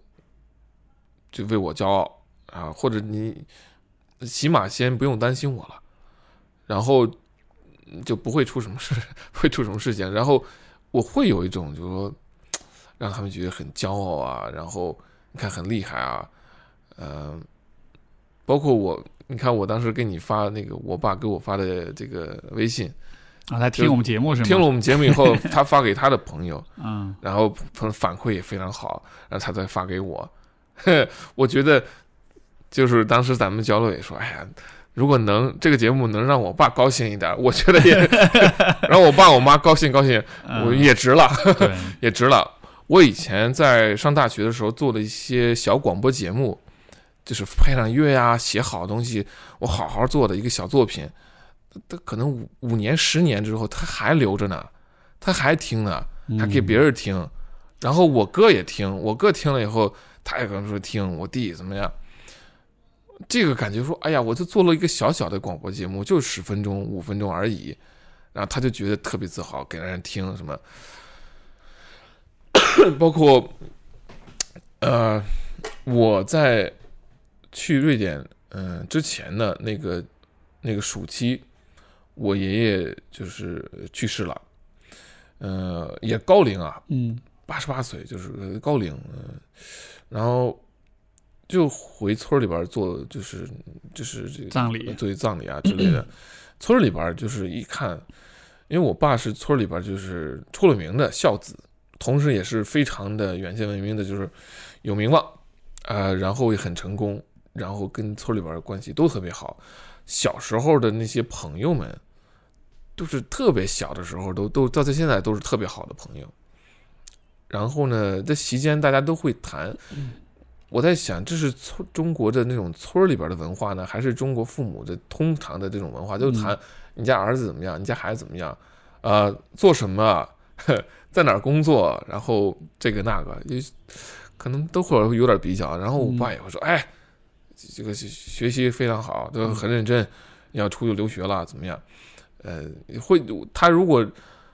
如果我能让他还觉得说，嗯，愿意说我这些事情的话，呃，我就心里边，我我我觉得我不需，对我觉得我不需要说，哎呀，你就是说啊我多么厉害怎么样，我不需要。但是如果能让我爸就为我觉得骄傲，嗯觉得孩子做的不错，呃，态度端正啊，生活态度端正，爱学习，爱生活工态度作，端正，真的是一种好 old school 的一种说法。真的真的真的传统真的生活态度端正。我觉得我爸对于 对于一个男人的作风这种什么对没有不良作风，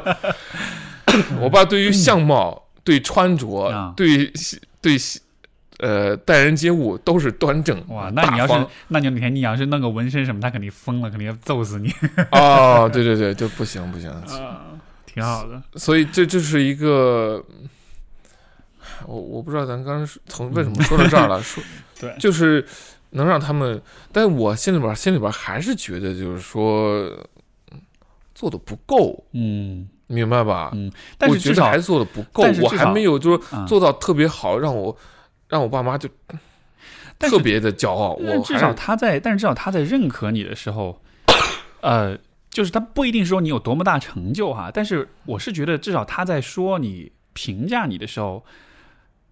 你可以看到他是关注你的，他是了解你的，他是知道你哪些方面是在做到一个什么样的程度。嗯。对吧？就是当他夸你的时候，他不一定是把你夸到哇，你非常棒，你非常出色，你是世界上最棒的儿子，他不一定到那个程度，但至少他就是你要能夸一个人，你得先了解他，你得先关注他，然后你才夸得出实际的东西来。但是我就觉得这其实是一个非常，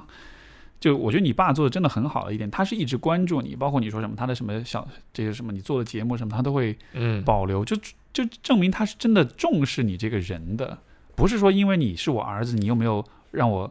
长脸，而是说你这个人你所创造的东西是有价值的，所以我是嗯。愿意去、呃去重视、去珍视的，因为就。因为说到这个，我有一个反例哈，你看，所以我我觉得咱俩今儿这个对比特别好玩 你说一个正例，我一定有一个反例。嗯。就是我在呃，我想想看，应该是在我开始自由职业的第二年还是第三年，因为那个时候其实做的所有的事情没有什么起色，我其实心里很没底气。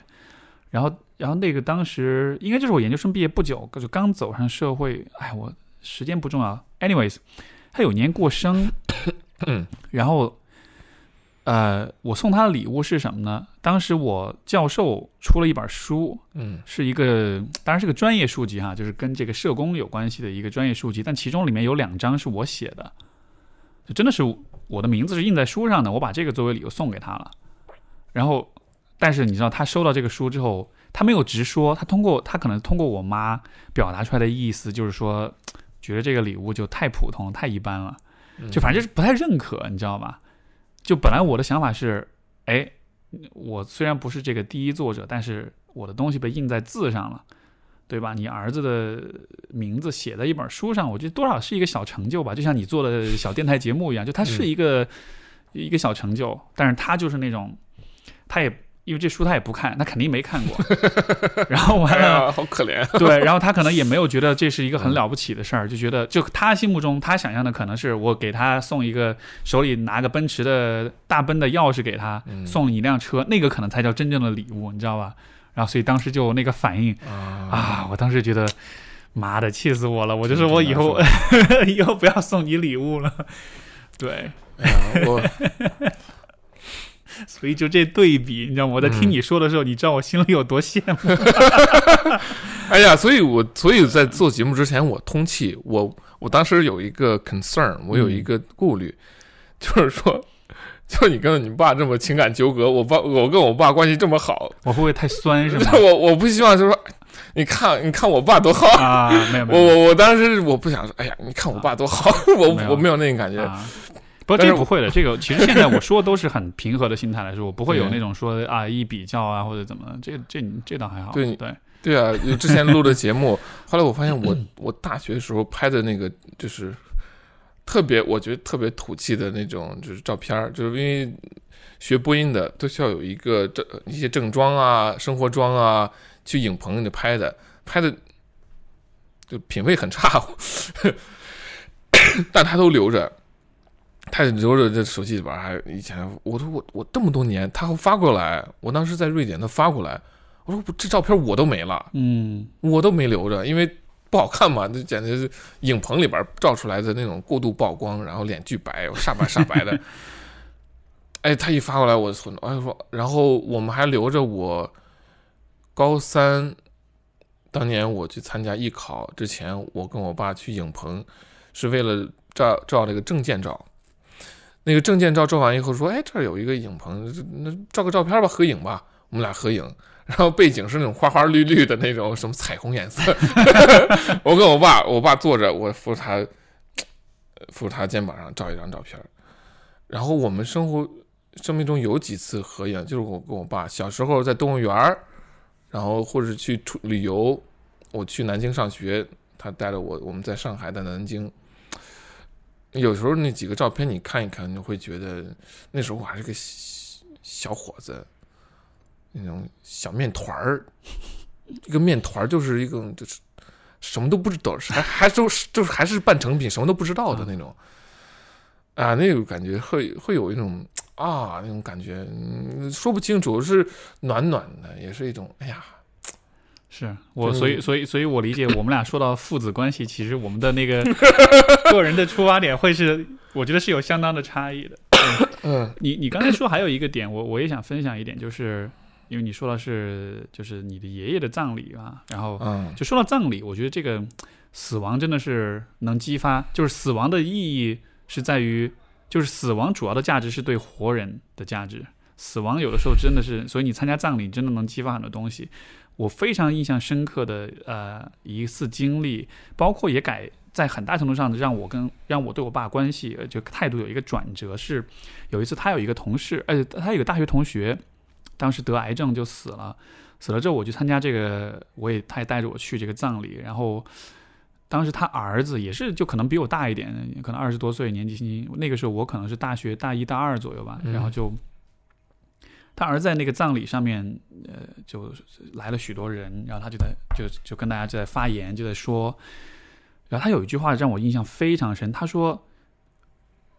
就是我爸爸去世了之后，然后有很多我爸爸的朋友来来参加葬礼，然后他们跟我讲了很多关于我爸爸的故事，然后好像我又就是从他们讲的故事里面，我才像是重新认识了我爸一样。就是很多事儿是他在的时候我都不了解，嗯，是他死了之后，很多人跟他讲的故事，他才发现哦，原来就相当于他对他爸就有了一些新的了解。这个话其实当时非常触动我，因为就我就回想那个时候我对我爸的故事几乎一无所知，嗯，所以说后来我在很多年里面一直是有意无意的在做的一个事儿，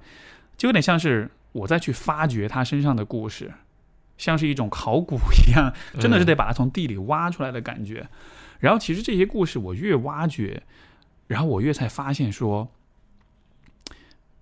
呃，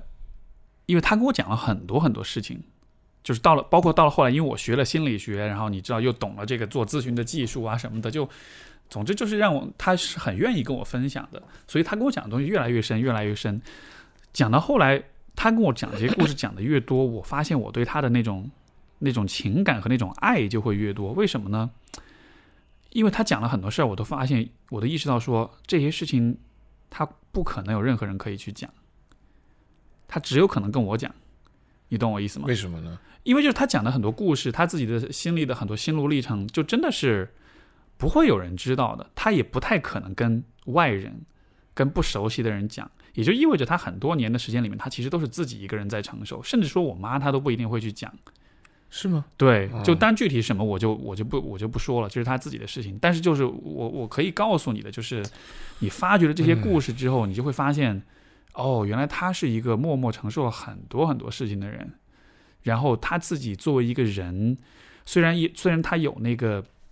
奋斗的那个过程，但是这个奋斗的过程一定是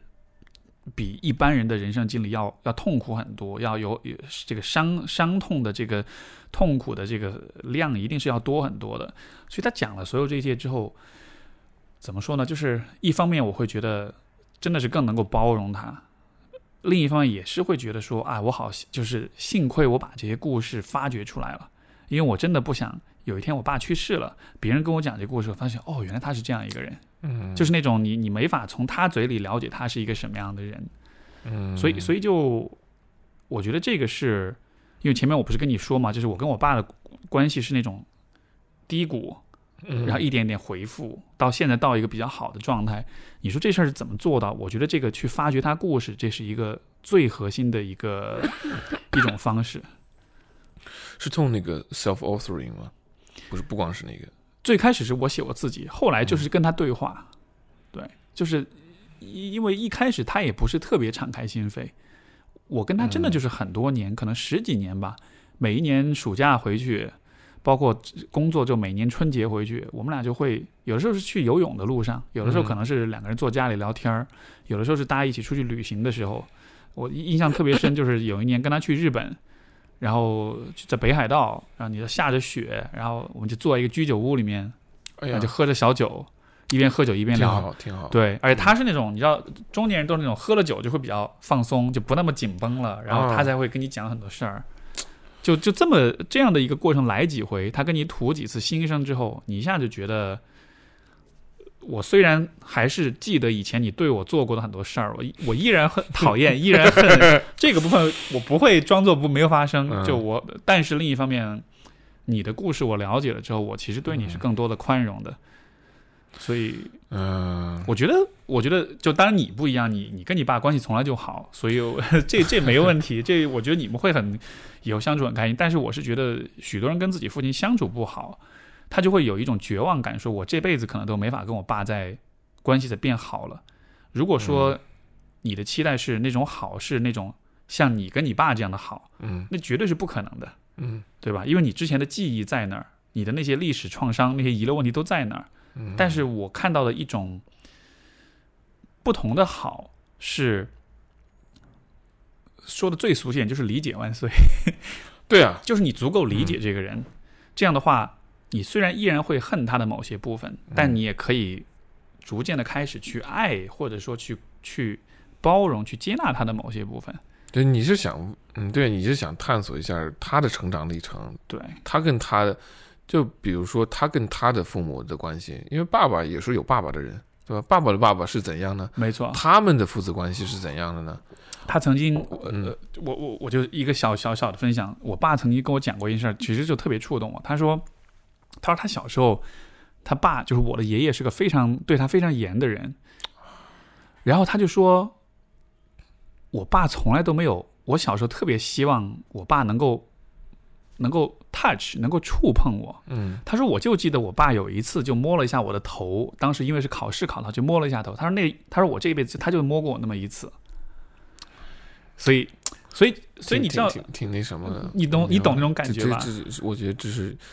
这是什么？有个心理学叫什么隔代什么？啊、隔代创伤那样啊对对对但我觉得这种情感，这种嗯会有会有影响，对吧？是是，我我我我爸也跟我聊过，我我爷爷呢，在我爸小时候，他也是在外，呃，在外地这个工作上班。你看，我爸我小时候，我爸也在外地上班，嗯但我觉得我爸做的我们关系做的很好。他回来以后，我们关系就挺好。嗯、小时候有点怕他，后来就没有了。他也就说，他跟我奶奶的关系特别好。然后我爸爸有两个姐姐，我两位姑姑，嗯、在村里边都是非常有很很有口碑的一些人。然后我奶奶也是，嗯、我我爸我爸跟我奶奶的这种关系是特别亲的，是特别亲的。然后，对，然后他，但是他也透露说，我爷爷跟他小时候他没有得到特别多的父爱，对吧？他就给我，我觉得二十多二十多岁的时候就谈着说，哦，是，嗯，但是我觉得他幸运的是，他从我奶奶那边得到了非常多的母爱，所以我在觉得，我肯定是一代一代传递的。嗯我觉得可能是因为我奶奶对我对我爸，包括我我姑姑们的这种关爱，这种传递，所以使得我爸对我也是特别的照顾。我觉得我爸就对我学业上、生活上、身体健康上很照顾，是非常照顾的人。可能是不是我也促使了我变成了这样一个人？就对于朋友啊，对于女朋友或者亲密关系，可能要求稍微高一点，就是这种你照顾我，或者是这种真心的爱，我就我我我我我不知道是不是这样。嗯，我觉得，我觉得就是父母是会向你展现一种特定的这个呃关系相处的一种模式。嗯然后呢，有的时候，很多时候一个家庭里是父亲一个模式，母亲一个模式。像比如说像你爸，对吧？嗯他跟你爷爷可能没有那么好，但他跟你奶奶很好，嗯所以你奶奶告诉了他怎么去做一个很有爱的、很关怀的这样一个人。对，然后他在他的家庭里面，他把这个部分用到了所有人身上，就嗯就特别棒。但是就你知道，有些家庭当中就是，比如说我我爸其实就有点这样，我爷爷没有对他很亲近，我奶奶对他的那个可能也就还行，但是没有说是特别特别 loving 的那种的。嗯所以当他要做个父亲，当包括他要做个丈夫的时候，他的模式当中就没有这一块东西。哎呀，你懂我意思吗说的真的是，就是他的那个他没有这个方面的嗯示范，所以结果就是他只能很本能的去重复，或者说是去参照他跟他父母的方式来对待他的儿子、他的伴侣。嗯所以我觉得这也是一个特别重要的点，就是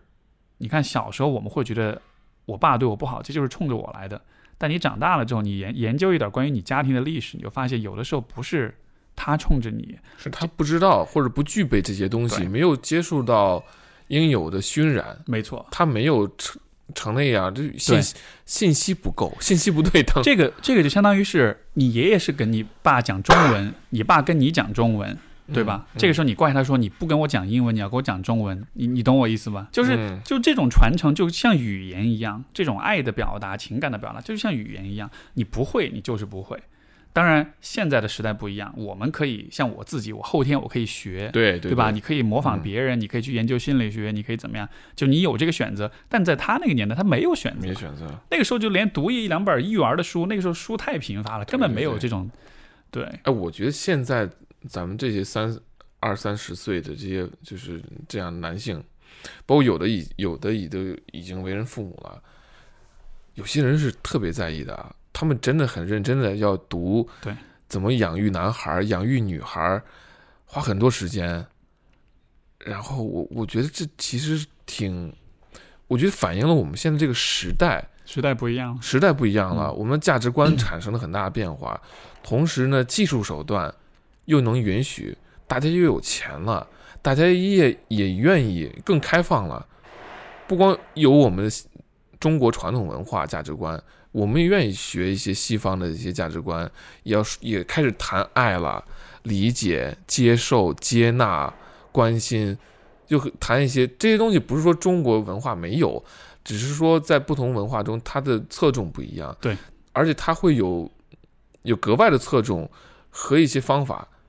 哎，我我我看到一些一些学习的一些社群呐、然后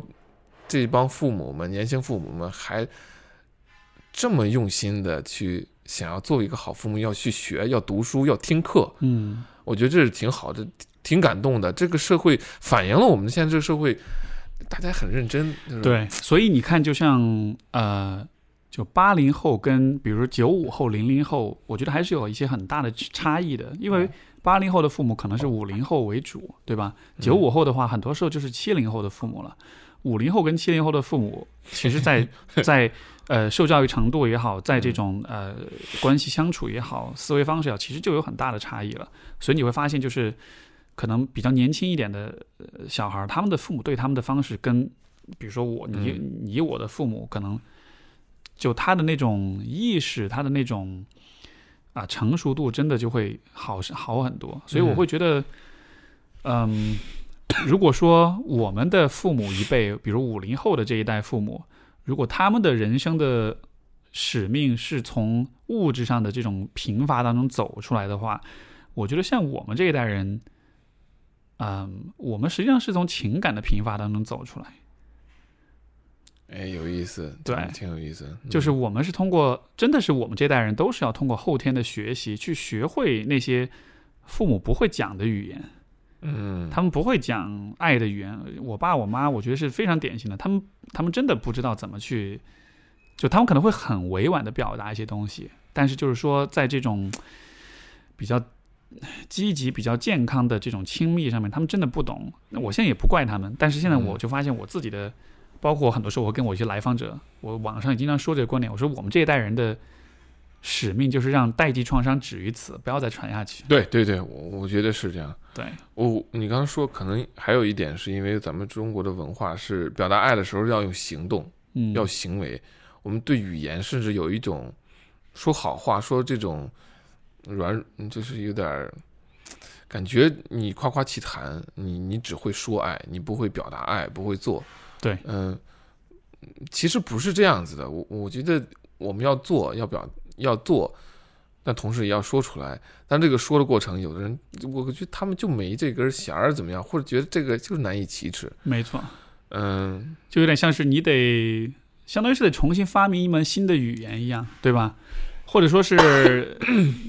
父母这个打个比方，就是比如说父母的英文讲的很烂很烂，嗯但是现在你得讲的很流利，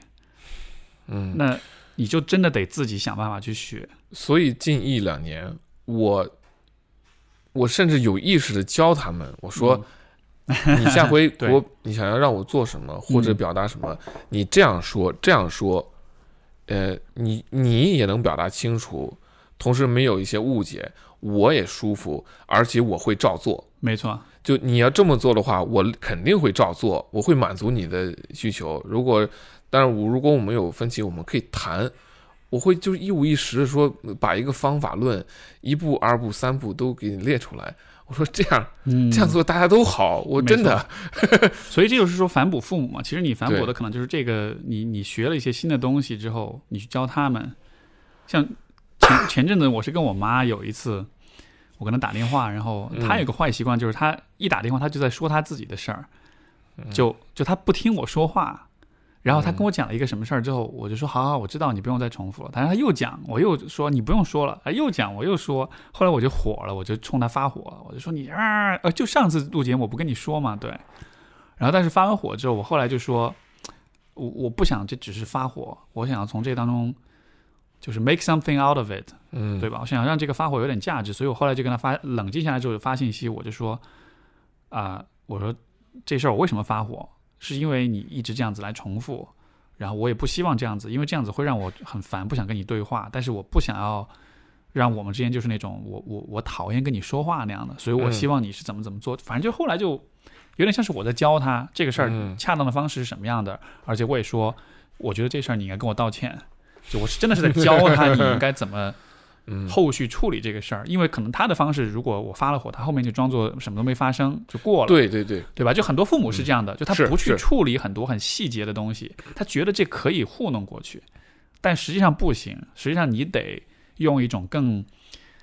细心的、更细致的方式去去处理很多关系中的这种问题。就这个真的是我们得教父母的地方。我跟我妈也有类似的，嗯她也是会说自己的事情，嗯我说差不多行了。然后还有时候，有时候她对我的一些评价，就是那种很细节。我她说完以后对我很不公允的、有点带刺儿的评价，我我心里不舒服，我立刻就说：“妈，你看你刚才说什么了？咱们回来看一看。”我重复一遍，我把说你一你的潜台词是这样的，呃，怎么怎么样？我我我给他一五一十说清楚了以后，他可能当时还是嗯不不忿儿什么，但同时我又给他不带特别多情绪，我不带情绪，我说你这只是这样，但他可能过几天他他会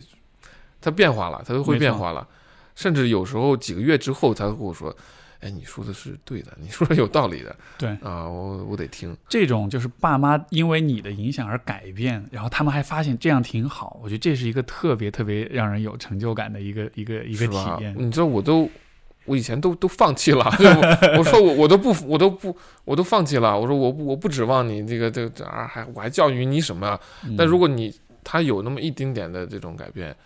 呃，我觉得那种理解，我觉得挺好的。嗯，嗯，这个对我妈来说，这个我觉得就稍微掉点书袋，就是说，嗯心理咨询在这个家庭治疗里面，其实就有这样一种观点，就是说，其实人的行为都是关系，就是都是由关系来决定的。嗯比如说，你看到你爸你妈，就他们好像很某些方面很固执啊，很什么的，我们就会觉得啊，是这个人固执。但是在家庭治疗的角度，就会认为，当一个人固执的时候，这是因为他在这个家庭当中要扮演的角色是很固化的，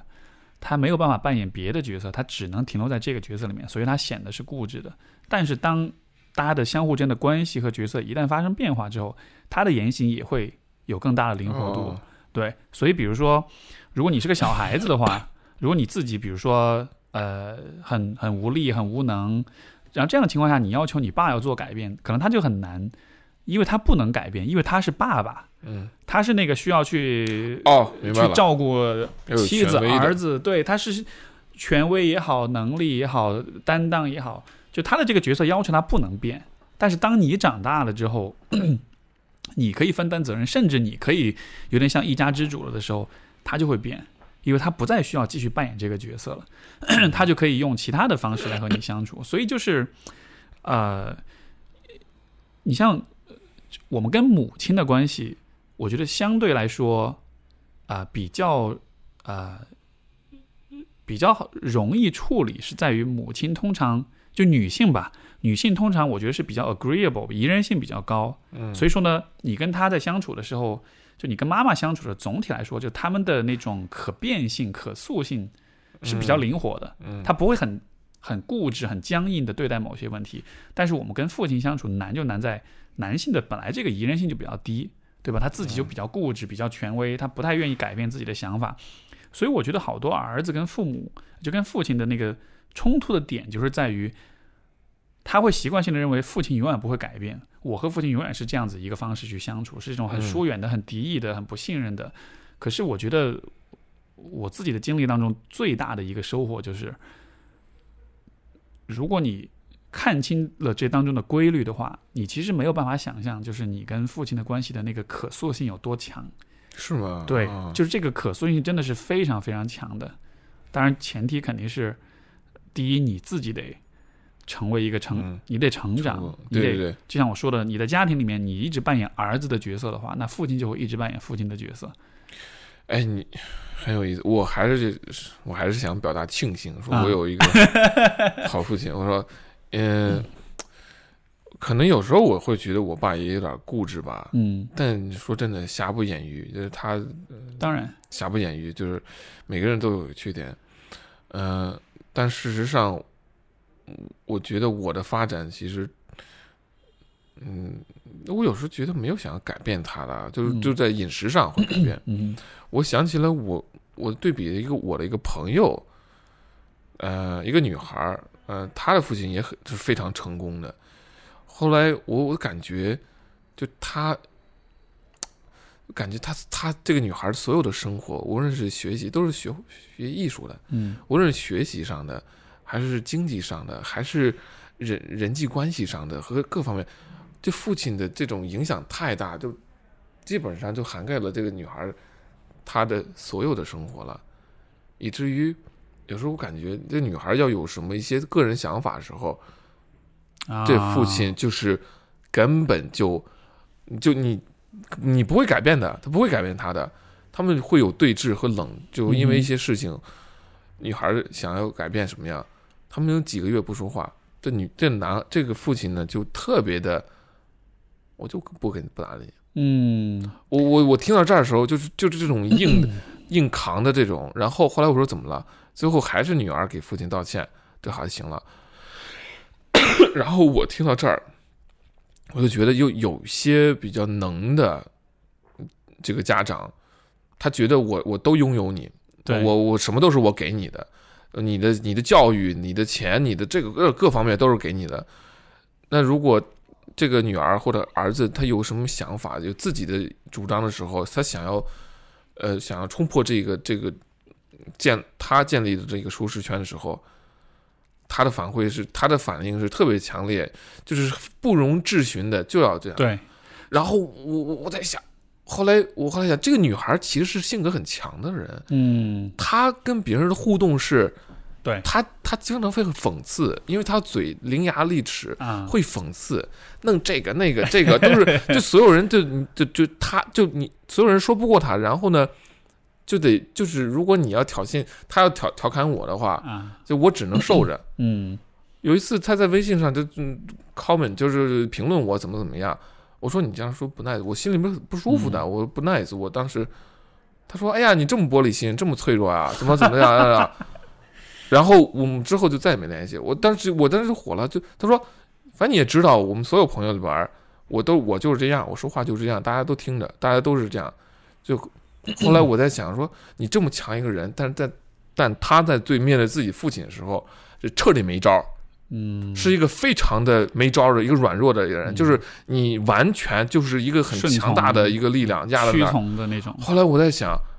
很有意思啊、嗯。你跟你这个刺儿头这个女的，可能又漂亮又又会说话什么的，又艺术啊，什么家里又有钱，但是跟面面对父亲的时候，嗯，你没成长，你没成长。所以你看，Peterson 他在那个十二法则，他里面不是说嘛？他说你，他就问父母，他说你想要你的孩子变得更，就是你想要你的孩子安全，还是还是想要他勇敢？嗯如果你想要他安全的话，那你就替他做好所有的决定，让他停留在一个非常安全、非常舒适、毫无意外的一个环境里面，他就安全了。但是当你这么做的时候，他就会很 weak，他就会很弱。嗯如果你真的希望他，你真的需要他做的是让他变得勇敢，因为你没法就是永远的保护他免受所有的痛苦、所有的灾难，对吧？你不可能永远保护他。嗯所以说，你需真正需要做的是让他冒一定的风险，做一定的尝试，走他自己的那个英雄之旅，让他成为一个更成熟、更勇敢的人。所以，当我看到这个父亲他很固执的在在控制他的女儿的时候，控制对，我理解这种控制或许真的是出于一种，就是可能善意，就是我想保护你，我想让你嗯不犯任何的错误，我想让你永远不要遇到任何的麻烦或者是挫折。也许这是他的初心，但是他的这个方式就是一种好呃叫做什么，就是初心是好，他最后真的是办了一件坏事儿，最后的结果就是这个结果是，如果女儿真的想要有自己的生活的话，她她又不想触碰父亲的威严，怎么办？她就开始演戏了，嗯哼。当面一套，背后一套，嗯哼。因为他知道他真正想要那一套生活，嗯。你你你不能让父亲知道的，嗯，对。然后那就就就表现的是乖乖孩子嘛，乖女儿嘛，但那不是你啊，所以，所以我觉得这你你描述这个场景，我觉得呃，男生也好，女生也好，其实都有很多，就是很多嗯。父亲在对自己孩子的时候，他会用一种很强势的、很控制的方式，嗯。呃，但是你看，强势的父亲，他的孩子一定都是很懦弱的，烂泥扶不上墙的，嗯嗯嗯其实就是这个道理。嗯，对对对，如果一个很父亲特别强势的话，那个孩子对啊，你看很多电影里面都是有那种对对对对对，没错，父亲都会跟孩子说：“You are such a disappointment。”对吧？哎呦，对对对你，真是一令人失望，你永远都没有办法像我这样子。你嗯什么时候才能？你知道吧？好多电影里面都是这样一个你看那个国王的演讲，你看过吗？啊，我看过。国王的演讲，呃，这个 Birdy Birdy 他的哥哥温莎公爵后来成温莎公爵了，对吧？他要不爱江山爱美人。其实我在想，这是一个非常深的一个心理学上的一个一个案例，你可以这么说。他是真的是不爱江山爱美人吗？他是爱的是那个美人。其实我觉得他是想要逃脱作为一个国王这么这么大的一个重担，嗯而他们的父亲又是个好国王，是个英明的、很强的、强悍的国王。你看他那个形象，就是不怒自威的。我觉得，所以这两个兄弟是温莎公爵就就就走了，我我我我不当国王了。嗯然后 Birdy 呢，他是从小是口吃，呃，Birdy 口吃，他其实被这口吃是一个很强的一个心理学的一个表现，嗯心理上的表现，其实不是气质上的，嗯他可能受他的嗯哥哥，呃这种调戏呀或打压呀，还有他很强的一个父亲的这样一个光环在上面，让他喘不过气来。我觉得，然后你这这这边，他最后还是要承担起他一个口吃的这么一个很很很温柔的一个一个人，他要强起来，他要承担起父亲的一个遗愿一个责任啊！我我没错，就是很多，所以所以对，所以就是有的时候真的是父亲特别成功，或者说父亲走过一个很逆袭、很翻盘这么一个很了不起的，就是父亲走过他的英雄之旅之后，有的时候他会变成一个很暴政、很强势的这样一个爸爸，就他会嗯对自己的孩子也有那种非常高的那种期待跟要求，就是你一定要怎么样，你一定要听我的，因为他自己的经历。他很信任他自己的经历和经验，他觉得我这样做才是对的，对吧？但是就嗯每一个人其实都有自己的英雄之旅要走，你不能说我是国王，我也要求我的孩子，他他最想做就是成国成国王。也许你的孩子是想做个画家，或者是做个 whatever，做个其他的什么的，对，这个我觉得还是蛮考验的，就是父父母要对孩子有那种我我敢放手，我敢让你去变成你自己想变成的人，而不是我期待你的那个。对我现在我爸妈也会说说，哎，我们不懂现在这个时代。就我说我说你看现在这个社交媒体、网络媒体、自媒体啊，你看看现在这个社会，你包括你先看看中国和这个世界的互动，嗯他们也玩微信。当父母辈儿开始玩微信的时候，他们开始遇见一个一个新的一个世界，他们这个有新的信息流入了。我觉得这还是很有意思的一件事儿。没错，他们也意识到说，哎呀，我们这个是嗯跟不上时代，所以那所以你要想做什么，可以可以你做去做吧。之前还是不一样的，对。嗯还有一个问题就是，呃，我想跟您讨论，有些父母可能是可以改变的，但是我们假设有些父母，比如有些父亲他就是 total asshole，就是嗯彻底的没救的，或者说他可能，总之就是在有些情况下，当你发现你的父亲是真的是令人失望，什么也给不了你的，或者说他，因为有些父亲可能是很强、很凶、很冷冷血，也有些父亲可能是很暖、很软弱、很懦弱，嗯对吧？你没法尊重他，你没法呃就是就是就是仰视他那种的。那这样的情况下应该怎么办？嗯，哎呀，我首先你刚才说的是一个不理想的父亲、或者不太好的父亲，我首先想的是，如果更可能更触及更极端一下，就是如果没有父亲呢？哦，也对啊，对吧是没错，因为我当时做 Jordan Peterson 受众研究的时候，是有两个朋友是要么就是丧早呃年轻时小时候小时候丧父，嗯要么就是从来就没见过父亲。啊，嗯，怎么办呢？就反推吧，可能是他们真是需要反推，去找这些男性的领袖、男性的模范去看，然后嗯，可能要反思和警醒。嗯哼，我觉得如果没有小时候没有一个父父亲，一个理想的父亲的角色的话，一个一个例一个问题是，可能这个孩子会会有这个这个 anger issue，嗯哼，他会很容易生气。在我一个朋友中，我我是有那种感觉，就他好像是有一种，哎一下，他这人特别好，但会啊，就是因为他从来没见过自己父亲，我自己揣测啊，嗯，是在国外时候。至于不理想的父亲的话，或者是非常你觉得是没，是你完全没有，怎么讲，是是没救的，是吗？没有，我我我觉得是有救的，因为我我觉得这种父亲的缺失，有的时候可能是，嗯，就没有父亲，对吧？嗯可能是去世、离婚，或者是你从来都不知道是父亲是谁。但是更多的时候，我觉得对更多的人来讲，那个父亲的缺失是一种关系上的缺失，嗯就就他是 absent，他是 emotionally absent。是我自己的父亲，我觉得在很很长一段时间里都是 absent，就是学位的父亲，对，就是他人是在的，甚至说我每天也能见到他，嗯但是他在关系上、在情感上，他跟你没有太多互动，所以这依然是一种缺失。因为你你是做咨询，你刚才跟我说，其实这样的情况很常见。嗯哼因为我的经验不是，对还是我的经验不是这，样。啊，嗯，但你说呢？应该怎么办呢？啊，我我觉得读书，对，我觉得其实这个是一个，就是我我是有这么一个理解，而且这个理解是我最开始想到的时候，我是觉得有点离经叛道的，我是甚至觉得有点、有点、有点、有点羞耻的。就是我觉得人们应该去寻找第二父亲，嗯。对，因为一开始你想到这，你会觉得这好像是一种背叛，嗯，就是忤逆，对，就是我不要我爸了，我要去找新的爸爸，对，但是这可能是每个爸爸或者妈妈最最可怕、最不想出现的噩梦，就是说，对哎呀，我我不当我不配当你爸妈了啊！对对对啊是吧？你你跟别人小时候说，你跟别人去，你跟别人说，你我不是你妈了，对对，是，就就可能一想到这里，你会觉得这好像是一个挺羞耻、挺背叛的一种，对 小时候爸妈说看人家孩子，啊，你现在说看人家爸妈，看人家爸妈，哎呦，这这伤害指数都太太太对高了。对，没错。但是这个地方我说的第二父亲，其实不是说你要找第二个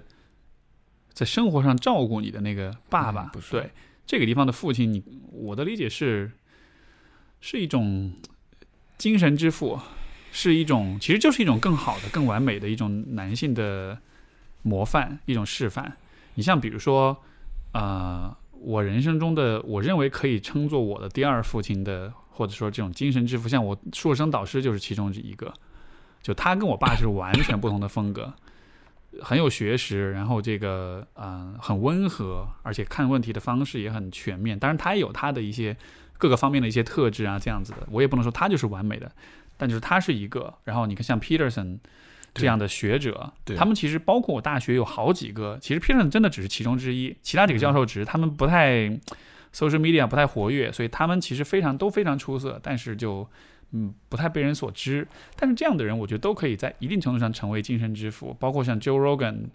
这样的人。当然，我对他我觉得不嗯更像兄弟，更像兄弟，大不像是父亲。对，嗯但总总之就是一个示范，就是一个模范在这儿。嗯就我觉得人生中后来是的确是有好些不同的男性，他们会向你展现说说，就是做一个男人是意味着什么。然后所有这些人，你把他们放在一块儿，你把他们的人格融合在一块儿，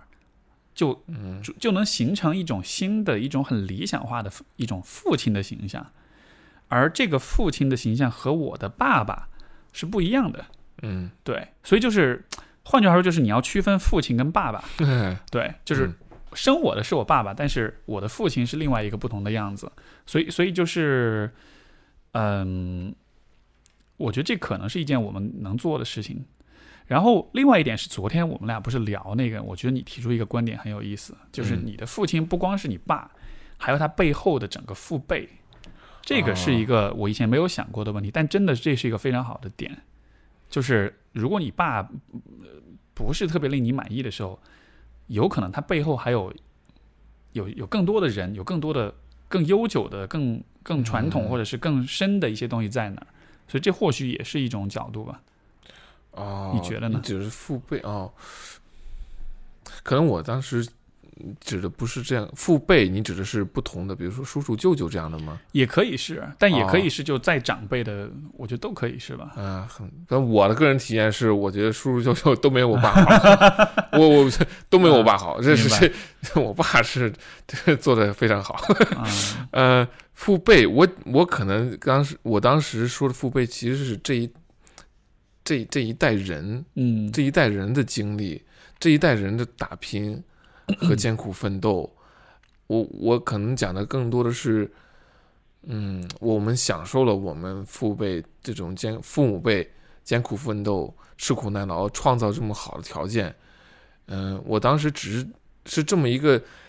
由个人到家庭，再从家庭再到父母这一辈这一代人，他们都做了什么，都牺牲了什么。呃，再加上什么改革开放啊，再更久远的，比如六六七六十年代呃这个嗯文化大革命啊什么之类的，他们都经历过什么？嗯、有一种有一感觉就是感恩吧，感动，嗯一个是感恩感动，然后你你你你你跟其他国家的一些人你你比较的话，哦，我们经历的这了不起啊，对啊，就你什么你一比较，你会发现，我我们这一父母这一辈这一些人真是很了不起，创造了这样一个东西，嗯而且他们是其实是生出生在和成长在条件并不好的那个时代，还能够挺过来，我觉得这是一个。有一种感觉，就是，然后这一代又是建立在我们这个国家这个国体上，没错。我觉得这是我的一个，就有点有点 abstract 这个想法，但是这种感觉就是想到是就一代一代传承，嗯。然后这个时候你自然感觉，嗯，对我来说，那我现在在干什么呢？嗯。我我不能只是说享受生活，享受生活非常重要，也是我们父母辈给予我们一个很重要的一个一种权利权利了。对嗯了，我们没父母没有这个权利，当时他们享受不了好生活。我们现在除了享受生活之外，好了，享受完以后说啊，我们要有一个做一个有价值的人，有意义的人。我们以后要哺育下一代，我希望他们不光是精致的利己主义者，不光是说你上好学校，这个这个找好工作，有钱就行了。我我们还需要有有一些能够给予社会的东西。对，可能这就是我的一个一个家国情怀，突然 这这这几年这段时间想到了。嗯，我觉得你嗯像说那种你要能够，比如是感恩啊，或者是这种什么的，呃，我觉得可能对于很多人来说是没有办法立刻做到这一点的，嗯因为如果你比如说你在自己的家庭里经历过许多不愉快、不开心的事情的话，你自己身上有有有创伤也好，有这种痛苦的呃不愉悦的回忆也好，人在痛苦的时候就更容易把注意力放在自己身上。是，对，嗯。所以你要去感恩别人，你会你让一个痛苦的人感恩别人，他会觉得现在最让我困扰的是我的痛苦，我干嘛要去感恩别人？是。就他会更从我从自我的角度去出发，所以我觉得现在其实你说那种感恩我也理解，而且我真的现在我以前都不觉得，我现在越来越我发现我越来越容易，比如说对父辈啊，对包括对国家这种，你知道这是很难想象的。对对对对，我真的就是以前年轻的时候比较愤青的时候，各种喷，你知道吗？各种啊都是怎么着？看阅兵式的时候，对，我我虽然也快进看，但是我会觉得有一种嗯，是自，豪感，就是就是，但是就这种感觉能够产生，我觉得一个前提是，你得慢慢的能够从你这个个人视角里面出来。嗯，就像比如说我跟我爸，对吧？我我面对我爸的时候，我永远想到的都是你小时候没有陪我，你小时候没有好好爱我，你小时候对我特别冷漠，对我特别凶，对我特别挑剔，所以我很难过，所以我这样那样。我如果一直是在这样一个角度去理解我们的关系的话，我就没法看到他就是他这个人，比如他的命运啊，他们这一代人的命运，他整个大环境，大家是有多不容易，就是就是个人的痛苦会让你的目光变得非常的狭窄，对，从而你就没有办法看到你怎么说，就是你没法建立一个所谓的大历史观，你没法站在哎历史的角度去看待你的存在，看待周围所有人的存在，所以这样我觉得反而是会让人，呃，就当然我觉得这也急不得，你也不能要求人立刻就从这里面，这真的是需要一个很长的思考过程。但是我觉得，从一个人的发展的角度来说，你要拥有这种更大的胸怀也好，这种更广阔的视野，包括对于世界、对于身边的人、对于自己有一种更怎么说更平和、一种更高层次的理解。嗯我觉得真的你需要开始去做的，就还就是去挖掘你父母的故事、你家庭的故事，因为这种故事了解的越多，你才越有可能从个人的那种小的痛苦、小的经历当中跳出来，然后去在一个更高的层面上去看。当然，这个说的非常非常虚，但是我觉得，不虚不 虚，我觉得你说的刚才就是感恩这件事儿，嗯我我觉得我是经历了你刚才说的那个东西。我以前是对自己的情绪特别关心的，对特别照顾的。后来我可能开始想这些家国啊、什么父辈啊这种，我们站在巨人肩膀上啊，就是家庭的积累，这一代一代的积累，不光是知，不光是这种所谓财富和资源的积累，还是一个是品行、品德、智慧的积累。这个东西是就像犹太人一样，你没钱，你照样到哪儿还是能够呃成功的。对，我以前的确是这样，我我只只是在乎我自己，因为当时这有很多，我觉得可能我有很多这种创伤啊，学习上的困难。后来当我解决了以后，我可能被爱，然后、呃、就是在瑞典那个那个集体，我后来我就开始照见了，就是面对集，因为有很多朋友，我们室友里边就会有一些不同国家的人，嗯有的人就是难民呐、有阿富汗难民就是徒步迁徙过来，然后很很很很生活很很不好的，嗯、可能是一个对比吧。然后他们的家庭是什么样的没？错，他们是那种国家那种经历的是什么样的？嗯、我怎么我扯这儿？我对对我我我是经历的，后来我才说，我觉得可能是成长了。还有一个是，如果你被要求要感恩的话，你通常特别不情愿，就你别给我 来这个，你别给我来这个，你会特别强排对，斥。觉得那是一个特别洗脑、特别形式主义的东西。就你被要求感恩的话，嗯我觉得是对的。所以我们现在对于家国，对于咱们这这很强的一种情感，它不是一种受宣传之后的嗯你你呃这种一种想法、一种情绪，而是你自己做出了一个判断和选择。对啊，我觉得，所以我觉得这可能是一个呃一个理想的就是父亲形象，就不一定是你爸爸啊，就是说可能是理想父亲形象，他能够给你带来的东西，除了这种现实层面的这种呃技能、方法、指导啊各个方面，我觉得他还应该给你带来的是一种，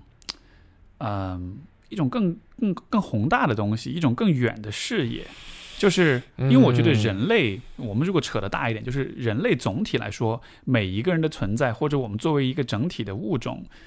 其实我们的使命和命运就是一种不断的自我超越，一种 self transcendence，一种自我突破。就是每一个人都是需要在他的人生当中突破一些东西的，对吧？所以说，你看我们的父辈，可能他们突破的就是极度贫乏，嗯是极度的物质匮乏，而这确实是这一代人做到了。嗯就他们穷尽一生，他能做到的最好的突破，就是我能把我的家庭，或者是我们作为一个集体，能把我们的国家从一个非常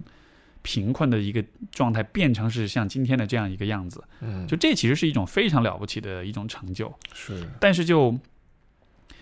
嗯，如果你不去看这个故事，你就不知道说，哦，其实一个人活着，他应该去做这样一种超越。但是当你，但是 OK，我们今天意识到我们要做这样一种超越，但是我超越的是什么呢？从物质的层面来说，我无非就是挣更多的钱，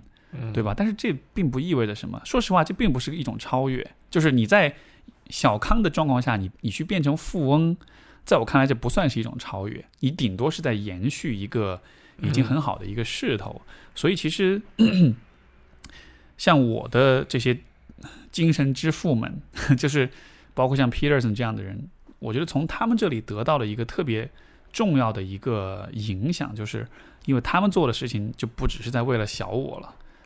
是在为了大我，是在为了人，是在为了社会，是在为了所有的需要帮助的人。所以我从他们那里得到一个我觉得特别重要的一课，就是父父母那一辈，他们超越的是物质的贫乏，而我们嗯这一辈，也许比如自我自己来说，可能我的理想或者是我的那种宏大的愿景，就是我要我要帮助更多的人去超越他们的个人的这种局限，我要把我自己一个人的所接受到的这种。知识也好，这种嗯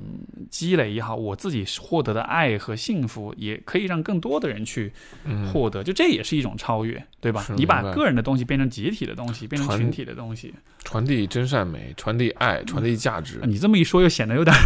哎不不不，显得什么大尾巴狼是吗？就没有啊，因为这种说法就是你知道，以前小时候强行感恩的时候就会这么说，哦所以所以你听到就本能反应是呃，哎，但是但是但是是这个意是思，大实话是吧？哎对小时候是是说大实话，这也可以 印证了我们刚刚开篇说的，就是嗯。那个价值，那个答案给你出来了，那个答案可能是对的，对。但是你没有，你不知道自己为什么，你没有自己过走过这么一段，那答案对你来说没有很空啊。没错，所以刚才就说了，你现在我经常会说真善美，我说这话的时候是嗯。是是满含热泪的，就我我真的真善美是很好的一件事儿，因为我们但是我们现在说一说真善美啊嗯，啊，别给我扯那个。没错，所以就是嗯，所以现现在我为什么明白，就是你你见我说说，哎，就我跟你说，我这人不在乎钱，我跟你说，我想做，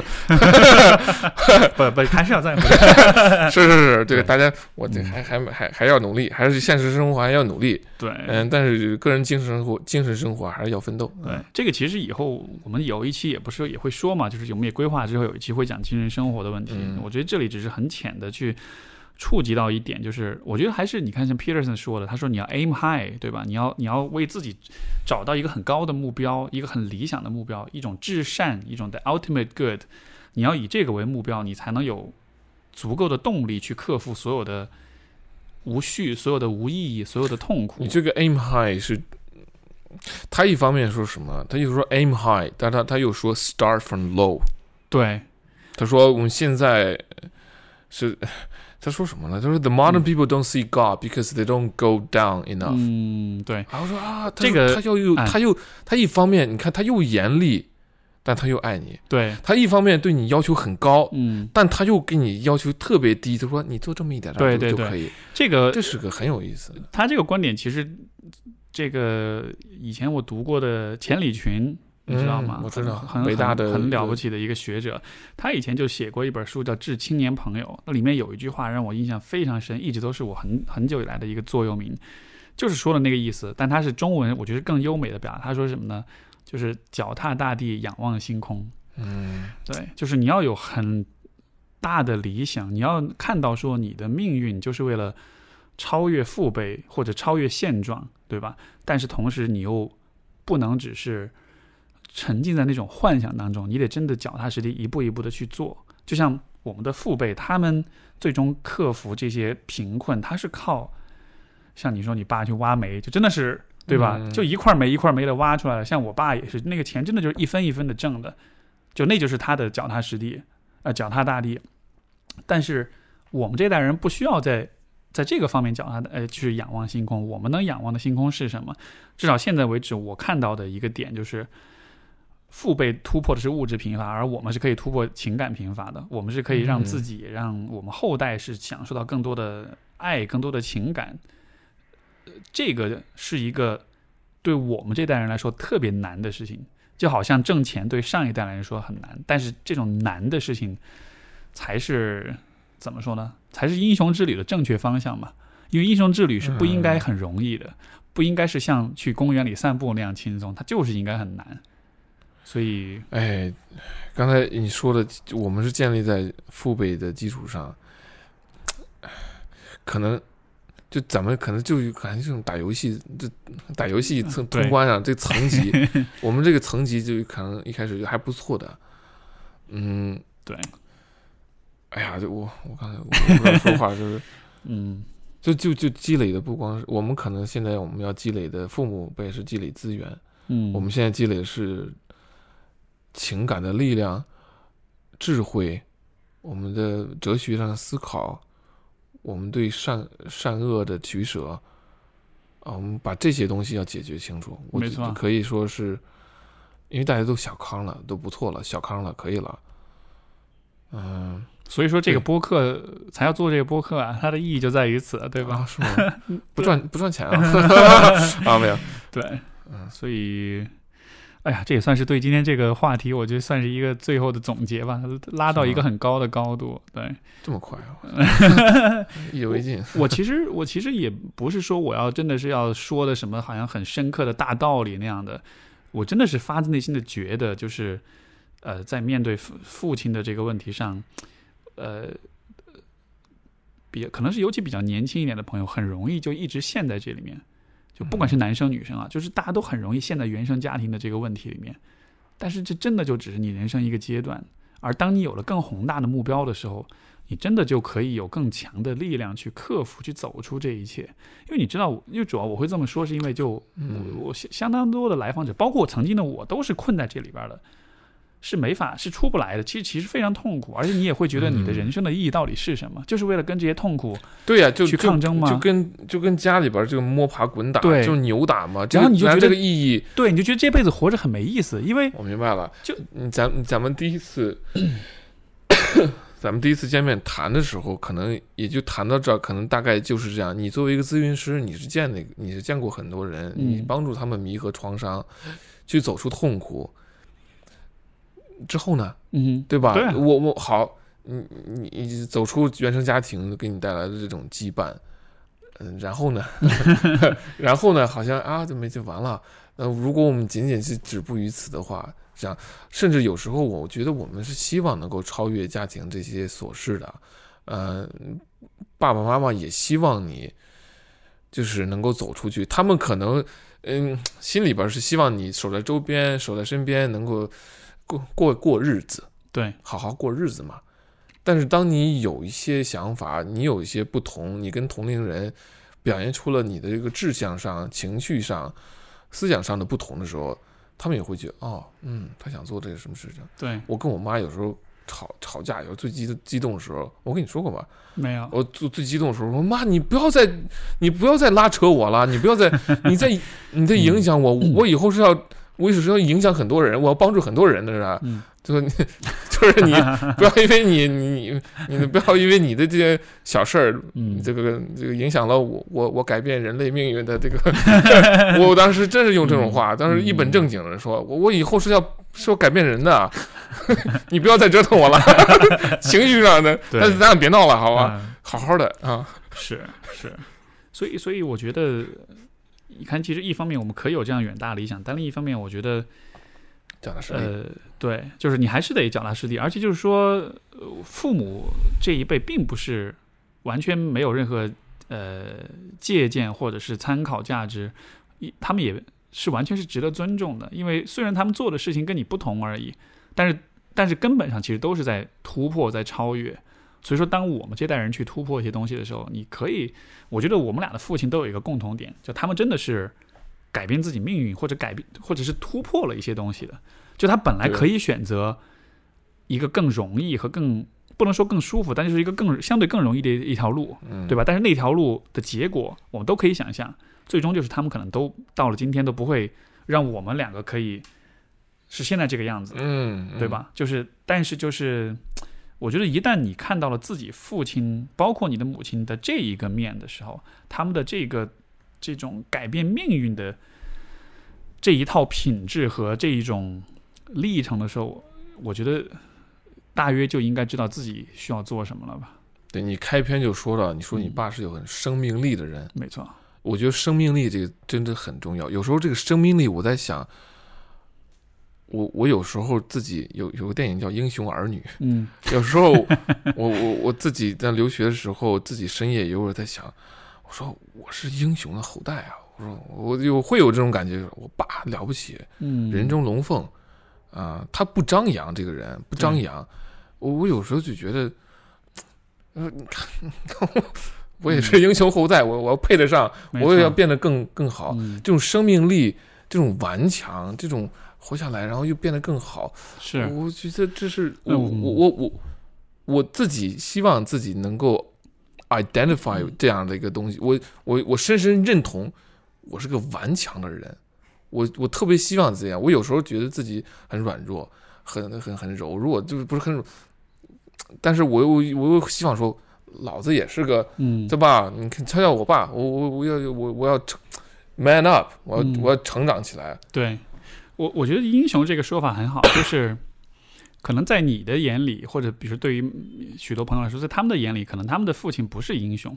但那只是你站在一个儿子的角度，你觉得他们不是英雄。但是我觉得每一个父亲、每一个母亲、每一个人都在某一些层面上来说是可以被称作是个英雄的。所以你得先了解他的哪个方面是是一个英雄，嗯，对。然后当你看到了你的父母他们内在的那种英雄属性了之后，你自己才有可能，就像你所说，你也被 inspired，你也想要变成一个你自己的英雄，在你自己的一个特定的角度上。嗯，对所以可能啊，反正就是最终，我觉得这个可能就是处理父子关系或者母包括母子关系。我觉得在过去不可改变的情况下，我觉得当下一一种最有建设性的一种方式吧。嗯，我觉得我们今天谈的，好像我们的方向和主题和基调更，嗯。可能因为我们都走过来了，嗯。呃，因为我我我天然就有好爸爸，然后你呢，你是解决了你嗯。你和你们父父亲这样一个纠缠，然后现在关系是非常嗯。可以，就是说你做到最理想的一个状态了，我也不敢说最理想吧，还是啊相当就没没有、啊。永远没有最理想，永远都是有不断的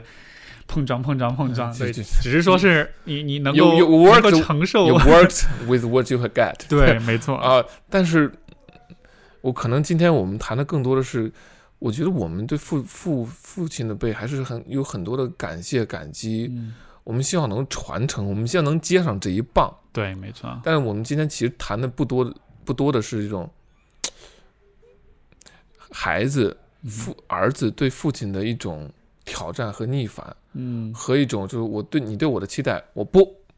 我要有自己主见，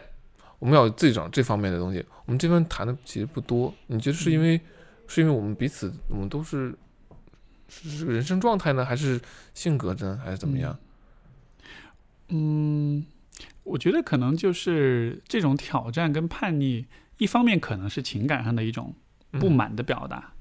就是当你要说什么我就不做的时候，你像我我爸要让我做，我就不，对吧？那当中可能是有带着一种情感，就是一种缺失感，就是你都没有跟我很亲近，我干嘛要听你的？换句话说，就是我是渴望跟你亲近的，但是你让我失望了，所以可能是在表达这个东西。啊啊，对，然后另一方面可能又是一种，有有有些时候父母希望你做的事情和你自己想要做的事情确实不一样，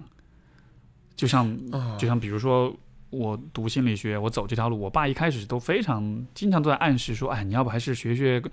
也可以看一下像经济啊、像管理啊这样子，嗯也可以看一下，可以了解一下。就他说话很委婉，他从来不会直说，但是他你有那个期待，嗯但那个确实是我知道这是我的 journey，这是我的旅程，我真的无论如何我都得走。对，所以我觉得就。，got it，对明白了。我觉得最终这其实这种这种这种反叛也好，叛逆也好，只要他能把你引向一个呃更好的自我，我觉得都是 OK 的。嗯如果你的反叛没有把没有把你变得更好，他反而让你变成一个更颓废、更破罐破摔的人对对对 o k 那我觉得不行，因为这样子的话，你就是对自己不负责。嗯，不要把对它整仅仅当做一个态度宣言。没错，嗯，明白了嗯。，这个或者对对，嗯，好吧，咱们又两小时多了，啊，那这么长时间了。对，其实好多事儿都没谈。是吧？嗯 没事儿，以后还这是第第二期，嗯，对，后面还有八期，我们可以慢慢来，好好对，好吧？那我们的 Manly 的第一季、第二集就到这儿，然后呃，感谢各位的收听。如果你听完之后有想法、有感想，也非常非常欢迎来信。我们的听众信箱是拼音的 Manly 播客，就是 M A N L I B O K E Manly 播客 at 幺六三幺六三点 com。然后也特别希望听到大家的来信跟分享，好吧？嗯那今儿先到这儿今天到这儿了，，OK，感谢各位收听，下次再见，拜拜。拜。